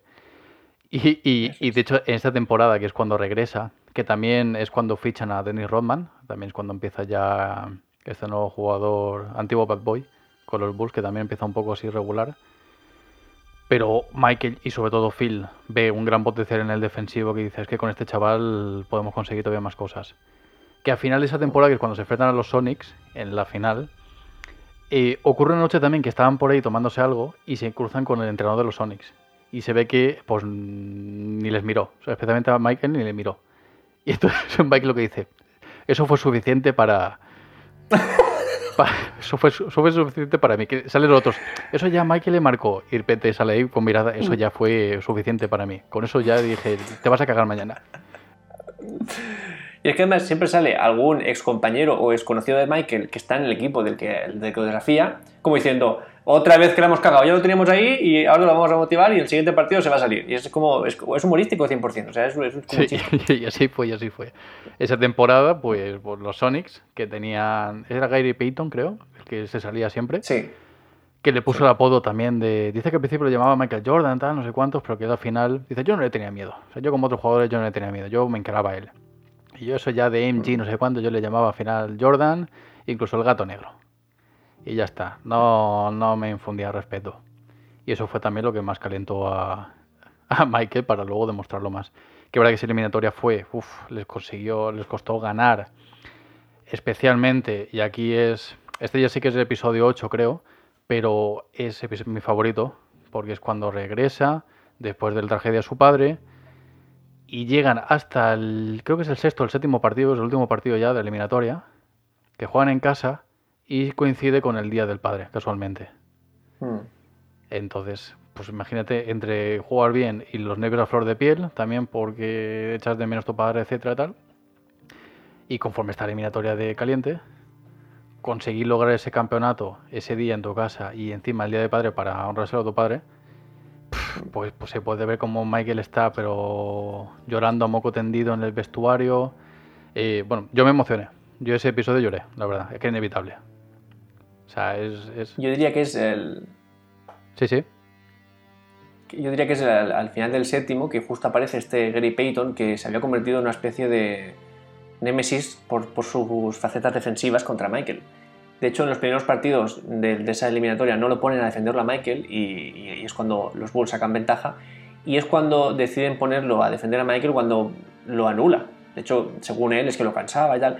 Y aquí tenemos otro de los momentazos que es cuando otra vez el iPad, le ponen el iPad a Michael, en el que Gary Payton está con su. Además, yo entiendo que es autoconfianza, pero se escucha un poco de, sobrado, de una persona sobrada. Y está diciendo, pues no, yo que al final me propuse cansar a Michael y lo, estaba cansando, eso es lo que ha funcionado. La verdad es que si, si hubiéramos empezado a hacer eso eh, antes de la, de la eliminatoria, seguramente hubiéramos podido ganar, habría sido diferente, pero bueno, nunca lo sabremos. La, la cuestión es que y entonces esa voz como que se va haciendo un poquito más, más bajita mientras ya tenemos primer plano de Michael eh, con cara de, flipando. Y al final es carcajada de Michael. De hecho, es uno de los memes de. que porque ya se están, haciendo memes del documental. Uno de los memes son dos imágenes, que es primero Michael viendo el iPad serio, segunda viendo el iPad ya descojonándose por lo de Gary Payton. Y dice el, dice el meme, Michael viendo un partido de LeBron James de, los, de la final de playoff de 2011 en el que hizo 8 puntos y está descojonándose. Bueno, bromitas de, de LeBron James. Y la cuestión es que eso, pues dice que Michael que no, que él tenía problemas mucho más importantes que ese, cosas en la cabeza. Y casualidad que el último partido, el definitivo, coincide con el Día del Padre, que además nos pone una música súper melancólica. Eh, ya todo lo que, desde aquí hasta que se acaba el capítulo, es un, un, crescendo mm, sin parar en el que se ven imágenes del partido, eh, gente de la grada pues recordando a su padre, o sea, a, los padres de, los aficionados. Eh, gracias por quedarte con, con, los niños, así puedo venir. Son, son, todo como mucho vínculo padre-hijo, padre-hijo, padre-hijo.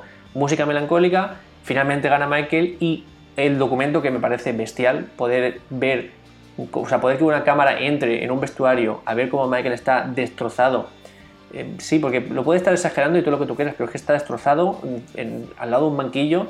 Eso es impensable en otro deporte. Ese, ese, sentimiento de espectáculo, de meter una cámara hasta en los lugares más íntimos y más personales, ¿no? Y claro, nos da ese momentazo que es un final de, episodio que te deja mm, la sensación de estoy en la cresta de la ola de este documental. Es como estoy en el mejor momento de esta serie, ¿no? Pues para mí es lo que sentí. Es maravilloso. Yo la caja de Kleenex la terminé. En esos 15-20 minutos finales yo lo terminé. Es, es maravilloso. Cómo está montado, con la música, todo.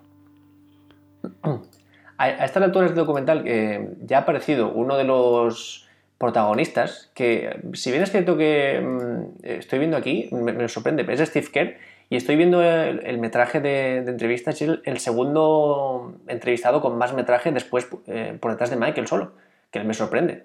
Al final es el que, el que más sale después de Michael Steve Kerr. Como le decía eh, Andrés Montes, Wyatt Earp, Steve Kerr.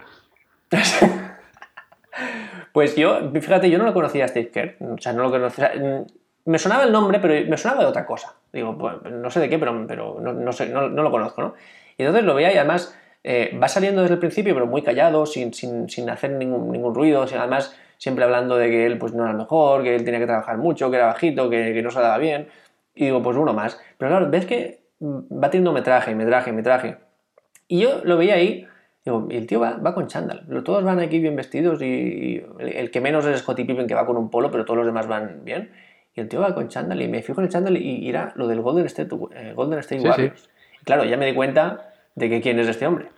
Sí, sí, tal cual, tal cual. Claro, sí, claro, sabes que sale con el chándal de Golden State. Sí, yo ya porque ya lo sabía. Yo sabía que entrenaba al equipo este de Stephen Curry estos años, que habían ganado también dos o tres campeonatos. Eso es. De hecho, eh, Steve Kerr, que luego he podido consultar, tiene un récord, así por decir uno, que es el de mejor porcentaje en acierto de triples de la historia de la NBA, que se dice pronto. Y claro, se entiende un poquito que Stephen Curry pues, tenga esa facilidad de meter triples desde su casa, ¿no? O a lo mejor un poquito más fácil de lo que, de lo que se entendía antes. Pero literal, en su casa, sí. Eso es. Y entonces, bueno, por aquí lo que hacen es lo mismo que han hecho varias veces, que es dar saltos temporales para que entendamos un poquito quién es Steve Kerr y cómo ha crecido, para que cuando lleguemos al momento clave de su carrera como jugador, eh, empaticemos más con él, ¿no? Y es pues un momento muy, muy emotivo. Sí, es, justamente esta temporada, lo estaba revisando, cuando, cuando en hasta, hasta ese momento consiguen el récord de, de balance de victorias en la liga, o sea, con un espectacular 72-10. O sea, es un récord que se ha quedado hasta hace poco, que de hecho lo consiguió Steve Kerr como entrenador. Exacto. Que hicieron un 73 nuevo, que decir, un partido más, ya está. O sea, lo cambió mucho. Y, arrasaron, arrasaron. Es verdad que la final les costó un poquito más, también con todo este tema de que Mike venía de esto y tal. Pero mm. la temporada arrasaron. Y la siguiente temporada, pues casi parecido también. O sea, no llegaron a 70, pero sí que hicieron unos 69. Estoy viendo aquí, ahora estoy dando de datos. 69-13 y llegando a una final con los Utah Jazz de Carmalón, este que decíamos antes que había entrado a dar el mano en, el último, en la última temporada, que creo que esta temporada es otro reto más para Michael, ¿no? Que esa temporada le habían dado eh, el NBA, no, el, MVP de la temporada, se habían dado a Malón, y ya Jordan fue como, que se lo dieran a él, eso ya fue como, se van a cagar ahora en los playoffs, como nos crucemos. Y bueno, y así fue con, con ya con Steve Kerr en el equipo, con, pues con Tony Kukoc, con, con Dennis Rodman, pues tiraron para allá y, y otro anillo más para el saco. Exacto. Unos Utah Jazz que tenían a, Malone y a, Stockton también, que habían sido los tres, junto con Michael, compañeros del Dream Team, o sea que se respetaban bastante. Y, pero que a pesar de eso, bueno, un Carmalón que es actualmente el segundo máximo anotador de la historia de la NBA que se dice pronto, y que era un jugador también súper dominante, con un físico, bueno, a mí por lo menos me impresionó mucho ver el físico, esos brazos, era bastante aterrador ver a ese hombre venir. Y eso, exacto, o sea, físico y técnico, era un jugador también muy, muy bueno. Sí, sí, sí, sí, o sea, como tú lo veis como un armario así, puede tener esa velocidad también que puede tener Mike, por ejemplo, Mike también al final estaba más flaquito, no estaba tan, tan musculoso mm. como él. Una rivalidad también que se alargaría a esta última temporada, de pues de no menos eh, peculiaridades, digamos, porque tienes pues, las salidas estas de tono clásicas de Dennis Rodman, de lo que tú bien decías desde el principio, como es la última temporada, ¿no? De Phil Jackson al menos y de muchos jugadores, porque ya Michael también dice desde el principio que si este no sigue yo no voy a seguir, sin confirmar de que no va a seguir el baloncesto, pero bueno, ya lo deja caer. Y que puede ser, puede ser ya el final de, pues, de un ciclo. Y cómo nos lleva desde la pretemporada en París, en partidos, a lo largo de la temporada, cómo empiezan bastante mal, pero bastante, bastante mal, perdiendo muchos partidos, y cómo a lo largo de que entran en calor, pues, pues la cosa va mejorando. Hasta que vuelven otra vez a su ritmo de competición, a ganar partidos, a, a mejorar ese balance de victorias, y se plantan otra vez esa final contra Carmalón, contra Utah Jazz. Hmm. Y aquí es donde uno de esos partidos creo que ocurre, que es cuando Michael se intoxica una de esas noches con una pizza, si no recuerdo mal. Creo que es la última, esa es la, última temporada, ¿no? Esa es la versión que dan. Sí, sí, es en, en, uno de, las de, los últimos partidos del Sí, llevaban, creo que era, no sé si era 2-0 o algo así. O, no, mentira, iban, O sea, eh, Chicago había ganado, creo que sus dos en su casa, si no recuerdo mal, que uno creo que fue un repaso total. Y luego volviendo a Utah, que habían ganado los otros dos, los otros, claro, los otros dos iban 2-2, para que puedan seguir ahí. Pues es Michael cuando una de esas noches, la noche antes del partido del quinto, y pues hambriento, digamos, pues decide pedir una pizza. Y resulta que pues eso le sentó mal. No sé por qué. Ya, ya sospechaban un poco, eh, representante y tal, que estaban allí con él, porque habían ido muchos allí, sabían que era Michael a quien se le llevaban la pizza y tal. Y, y aparece, pues le sentó fatal, de madrugada vomitando, y al día siguiente del partido, pues llevaba una cara de muerto. Pero en este partido es cuando otra vez más se demuestra ese, esa, esa aura que tiene Michael de, y, no sé, esa cabeza, esa, que es muy cabezón, ¿no? Para que siempre quiere ganar y todo lo que se encuentra regular.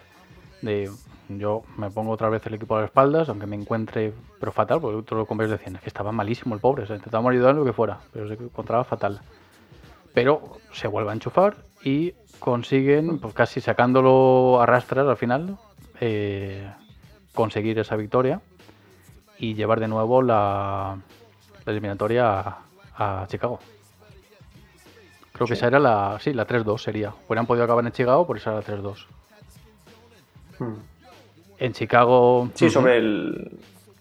Bueno, acaba, si Sí, no, bueno, iba a decir eso, que en Chicago pues mm, aquellos... Parece que iba a terminar ya no... También por los periodistas siempre le preguntaban, ¿no? ¿Te, das cuenta que puede ser Mike este tu último partido, no? Porque se puede terminar el eliminatorio, el eliminatorio hoy. hoy. Y, por sorpresa, pues Utah consiguen a, falta de nada, pues ganar y llevar otra vez el último partido definitivo a, a Utah. No sé si querías comentar algo ahí, Calle, antes de llegar al... Bueno, por comentar un poco también algo más de esta temporada, porque al final, eh, digamos, se, supone que es la temporada del documental. Todo lo demás, aunque es súper importante, ha sido como accesorio para que entendamos lo que pasa en esta temporada, ¿no? Y esta temporada lo que tenemos primero es que Scottie Pippen tiene un problema contractual, que es que cobra mucho menos de lo que debería cobrar. Y, entonces, en lugar de operarse de una lesión que tiene en sus vacaciones, decide eh, operarse, esperar, disfrutar de sus vacaciones y esperar que empiece la temporada para operarse. Algo que no sienta muy bien a, mucha gente, pero que él dice que como no, está, no se siente valorado, pues tampoco está dispuesto a hacer sacrificios. Luego, una vez se recupera, como está enfadado, pues sigue sin jugar, de hecho pide el traspaso. Esto coincide con esa muy mala racha de los Bulls, que, es la que, ha comentado, la que has comentado que al final eh, les lleva a llevar un, ritmo muy malo.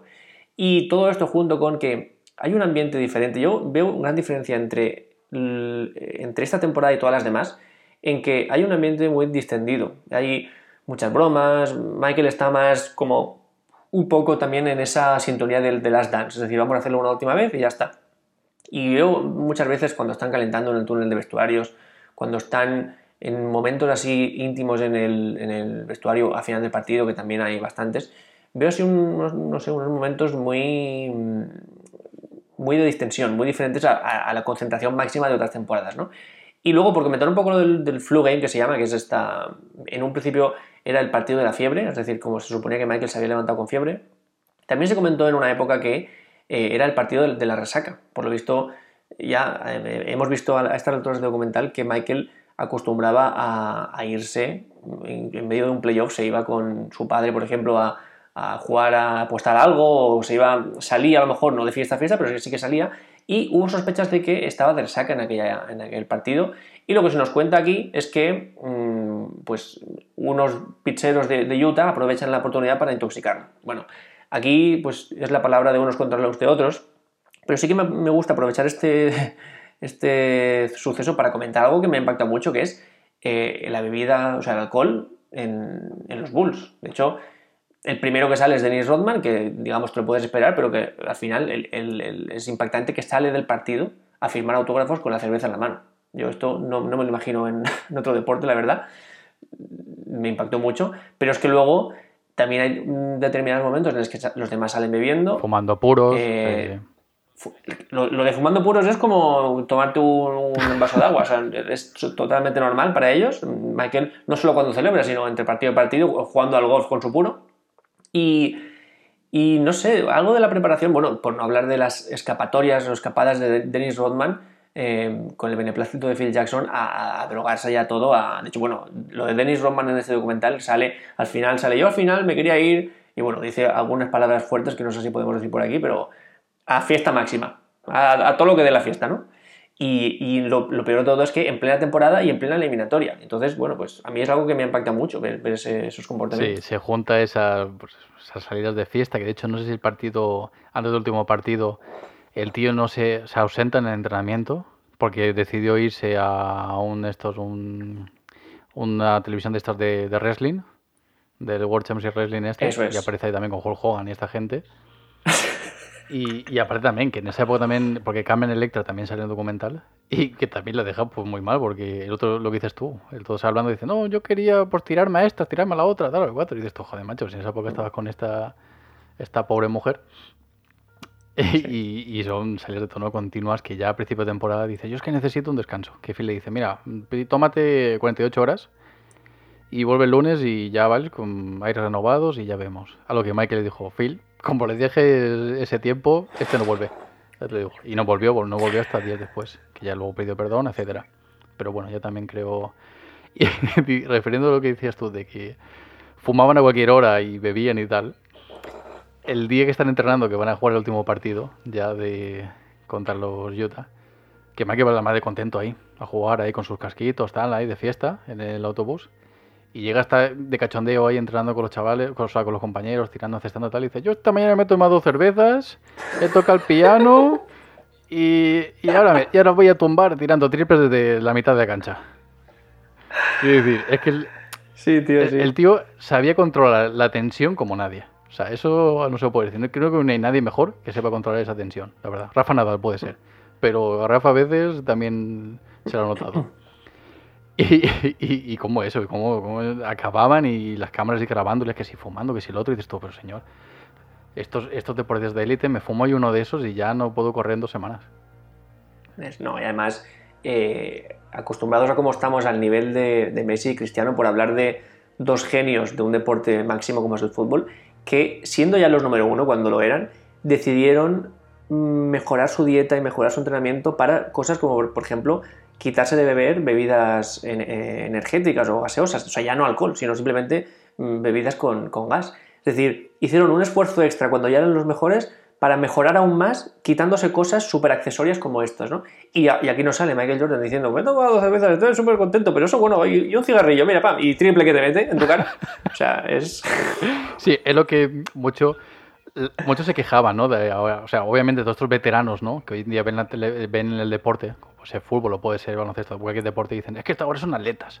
Antes sí que no pegamos un partidazo, dábamos dos hostias y luego nos llevamos de cervezas a celebrarlo como amigos. Pero hoy en día, si no te cuidas, son unos mierdas. Tal. y, pues nada, nos presentamos en este último partido. De Denis Roma presentándose a entrenar por días antes. Y, y pues después de, después de todo lo que ha pasado después de aquí, ya es leyenda pura y dura. Te lo dejo a ti, Calle, si quieres tú relatar, relatarlo así en plan por encima. Pues si quieres la última jugada, tú que eres más fan, eh, te la dejo para ti. Pero sí que comentar un poco que por si, por si nos faltaba algo de épico, después de ese partido de la fiebre o de la intoxicación de Michael, que ahora ya está mejor, después de todo lo que hemos pasado, dando saltos en el tiempo, con todos los problemas del director deportivo contra los jugadores, la última temporada del entrenador, todo eso, pues coge Scottie Pippen, que es el segundo mejor después de Michael, fundamental en el equipo, y se lesiona en el primer mate, que de hecho hay una imagen oh, buenísima en la que se ve como se queja, o sea, justo baja del mate y se queja y, y es que se ve perfectamente el dolor. Y, eso hace que tenga que jugar el partido, eh, vamos, o sea, es que es ridículo verlo que no puede ni, ni, o sea, ni andar, es, parece un abuelo. Y el tío juega. Sí, juega un rato, luego se va al fisio, luego vuelve a entrar, así. O sea, así se tira todo el partido, hasta que al final le dice a Michael que no puedo. Y Michael es cuando tiene que tirar del equipo, hasta que llega ese momento de igualados completamente, y viene esa jugada maestra que, mola porque salen todos comentándola, ¿no? Sale, sale Malone, sale Cody Pippen, mm. sale Jordan. Y lo que dice, es que yo veía que todo, entre toda la eliminatoria, Malone hacía esta jugada. El base se pasaba a él, lo defendía no sé quién y nunca tenía nadie detrás. Entonces ahí le permitía girarse, siempre esa jugada. Entonces, claro, en ese momento Malone no me esperaba a mí. Y fue cuando es, esa última jugada que, los Utah tienen para ganar el partido, con su lanzamiento, cuando Michael mete la mano por detrás, porque Marlon no, lo esperaba, y se la roba. Y tiene ese último tiro, porque iban... Em, no sé si seguían, seguían perdiendo en ese momento. Creo que iban uno abajo, si no recuerdo mal. O empatados, ahora no estoy seguro. Pero bueno, la cuestión es que era importantísimo. Porque luego ellos también tenían un par de segundos más que tenían que meter. Pero bueno, Chicago se pone por delante. Y es ese momento de Michael, pues uno contra uno clásico, en el que deja sentado una cinta en su defensa y lanza para encestar de dos, quedándose prácticamente quieto con la mano sabiendo que eso iba a entrar. Y ya su últimos segundos finales que casi casi no le da tiempo incluso ni a lanzar. Y ya Michael se lanza eufórico, levantando seis dedos al público, todo abrazándole, las cámaras, está bueno. Bueno, bueno, bueno, locura máxima. El vestuario con las camisetas de hemos vuelto a hacer el, el tripit, ¿no? Repeat, repeat, o sea, hace un juego de palabras ahí. Sí, sí, eso. eso y que Michael se suelta también a Pippen, dice, es que, dice, y es que ya pueden hablar lo que quieran porque es que no pueden ganarlos. Dicen, nos tenemos que retirar para que para que ganen ellos algo. tenemos que retirar. Pues imagino también por causas del alcohol, imagino, el efecto del alcohol. Pues se le va un poco la lengua. Y, y bueno, ya está aquí por esta temporada final magiquísima y que era pues el final pues para no para todos, pero sí para muchos del equipo. Unos se retiraron, otros otros se tomaron años sabáticos, como bien como Phil, incluso Michael, porque Michael luego volvió un par de años después, otra vez, con los Washington Wizards. Y, y otros que se fueron en otros equipos. Y hasta aquí sería la historia. Yo por, por comentar un poco esa última jugada, sí que es que yo, a pesar de que no soy seguidor de baloncesto, sí que había visto esa jugada, ¿eh? porque era, digamos, mítica en cuanto a... es una jugada defensiva y ofensiva a la vez, es, un momento de tensión máximo, solo a la altura de, los genios, ¿no? Y es que nos ayuda a entender un poco algo, un aspecto un poco escondido de Michael, que es que era muy buen defensor. De hecho, en sus quintetos, mejores quintetos ofensivos de la NBA, que no sé si tiene 9 o 10, pues creo que tiene 8 o 9 el mejor quinteto defensivo de la NBA. O sea, era un gran defensor por su velocidad de pies y de todo. Y, esta jugada lo demuestra. Defiende, sube, hace otro de shot, de no sé cuántos ya que, había hecho, y, gana otro anillo más, el sexto. Poca gente tiene seis, poca, gente tiene tres seguidos dos veces, y él lo consigue. Sí, aprovechando que has dicho lo del mejor defensor, mira, te voy a relatar aquí que tengo las estadísticas de Michael, por hacer así un repaso mm. por, por, encima, antes de pasar ya a la reflexión final y terminamos. Eh, seis veces de campeón de la NBA, seis veces MVP de la final, es decir, lo que ganó. Cinco veces MVP de la temporada, aquella que le quitó Marlon. Eh, hmm. Cuatro veces All-Star, dos medallas de Olimpiadas, mejor defensor del año en el 88, en el 88 cuando todavía estaba empezando. Rookie del año, como habíamos dicho, 11 veces en el quinteto de la NBA, 10 en equipo, 9 veces, como tú has dicho, mejor quinteto defensivo. Es decir, es que este tío era lo más completo que se ha visto en cuanto a ese deporte. En fin, campeón dos veces concurso de mates, en fin, es que este te ganaba hasta la petanca, si quisiera. No, voy a seguir porque es que esto es inacabable la lista. Creo que has comentado cuatro veces All-Star, o sea, cuatro veces MVP de All-Star. All-Star creo que fue todos los años que quiso, no sé, 12 o 13. También. De hecho, hay un momento también chulo cuando está en su esta última temporada que sí, que él es eh, al All-Star, por supuesto, y es MVP del All-Star y todos, hasta el presidente de la NBA le dice, te doy el trofeo si prometes volver el año que viene, si te vas a retirar te lo doy. Y es como también un cachondeo, también aparece por allí Larry Bird y, Magic Johnson, que son los entrenadores de los equipos. De hecho, hay un momento que también me recuerda a esto que, que comento de, ese sentido del show, que es, entra Magic Johnson al vestuario del, del All-Star donde está Michael, que se supone que son amigos, y está entrando y, y nosotros digamos que como cámaras, desde el punto de vista de la cámara, vemos como eh, Magic Johnson trajeado se acerca a, Michael vistiéndose para jugar, ¿no? Y hay un momento que va Magic Johnson y se escucha, hold on, hold on, o sea, párate. Y entonces Magic se queda parado y, siguen diciendo lo mismo, pam, pam, pam, pam. Y, es un poco extraño porque se quedan parados mirándose hasta que el fotógrafo, que es cuando lo entendemos, el fotógrafo dice, ahora, es como que aún no estoy preparado para la foto, espérate porque nos vamos a perder el momento. Y como hasta ellos son conscientes de, de lo importante que es el, icono, el gesto, se paran quietos, esperan a que estén todo el mundo preparado para la foto y entonces es cuando se abrazan. Y eso a mí me, hizo un, shock brutal porque yo que, bueno, me dedico a hacer vídeos muchas veces de eventos, en nuestra mentalidad eh, más europea, más española, eso no existe. Lo, que existe es, tú como fotógrafo, búscate la vida para, para, encontrar el momento, pero yo no voy a ofrecer nada ni, ni ayudarte en nada en tu trabajo. Y allí está Magic Johnson, nada más y nada menos, parado, Michael Jordan parado a que el fotógrafo esté a punto para la foto. Y eso me pareció... Sí, es un equipo. Trabaja en equipo y ya está. Porque al final tú también me vas a dar promoción a mí. Con lo cual, es lo que aquí pues cuesta de ver todavía. En fin, reflexiones finales sobre este gran, glorioso mini docuserie de Michael Jordan. Yo me quedo con, con todo esto que hablábamos antes de, de Michael como para él, que eso es una de sus frases finales como yo nunca he perdido esperanza. Es decir, yo sabía que venía de un equipo de perdedores y que parece que no les apetecía ni siquiera jugar. Y sabía que con este equipo podía conseguir crear un equipo mejor. Ah, da, igual lo que hiciera falta. Pero yo quería este equipo. Porque Magic lo había conseguido con su Lakers y la River lo había conseguido con su Celtics. Y como Chicago me había dado la oportunidad, yo les iba a devolver ese favor. Eso, no sé, eso es que crea una imagen para, para también, como decías, como Larry Bird también venía de un pueblucho y había conseguido todo por sí solo, pues da una esperanza para los niños de hoy en día jóvenes que mm, especialmente sean pobres o tengan pocos recursos para llegar a ser una estrella, que da igual que no hay excusas. O sea, a mí me encanta ese mensaje. Y sobre todo, este que era responsable de la NBA, de contenidos, etcétera, que tú decías que gracias a Mike y a los Chicago Bulls, eh, la NBA se expandió en el mundo. O sea, en esa época creo que lo veían 80 millones de países y... ¿Ha dicho 80 millones? Quiere decir 80 países, perdón.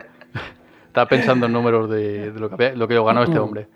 80 países y en nada se expandió a, no sé si 200 y pico, una cosa así, que también sale Barack Obama diciendo eso. Y dices que al final los Bulls, más que como equipo, queda como ente cultural para la historia.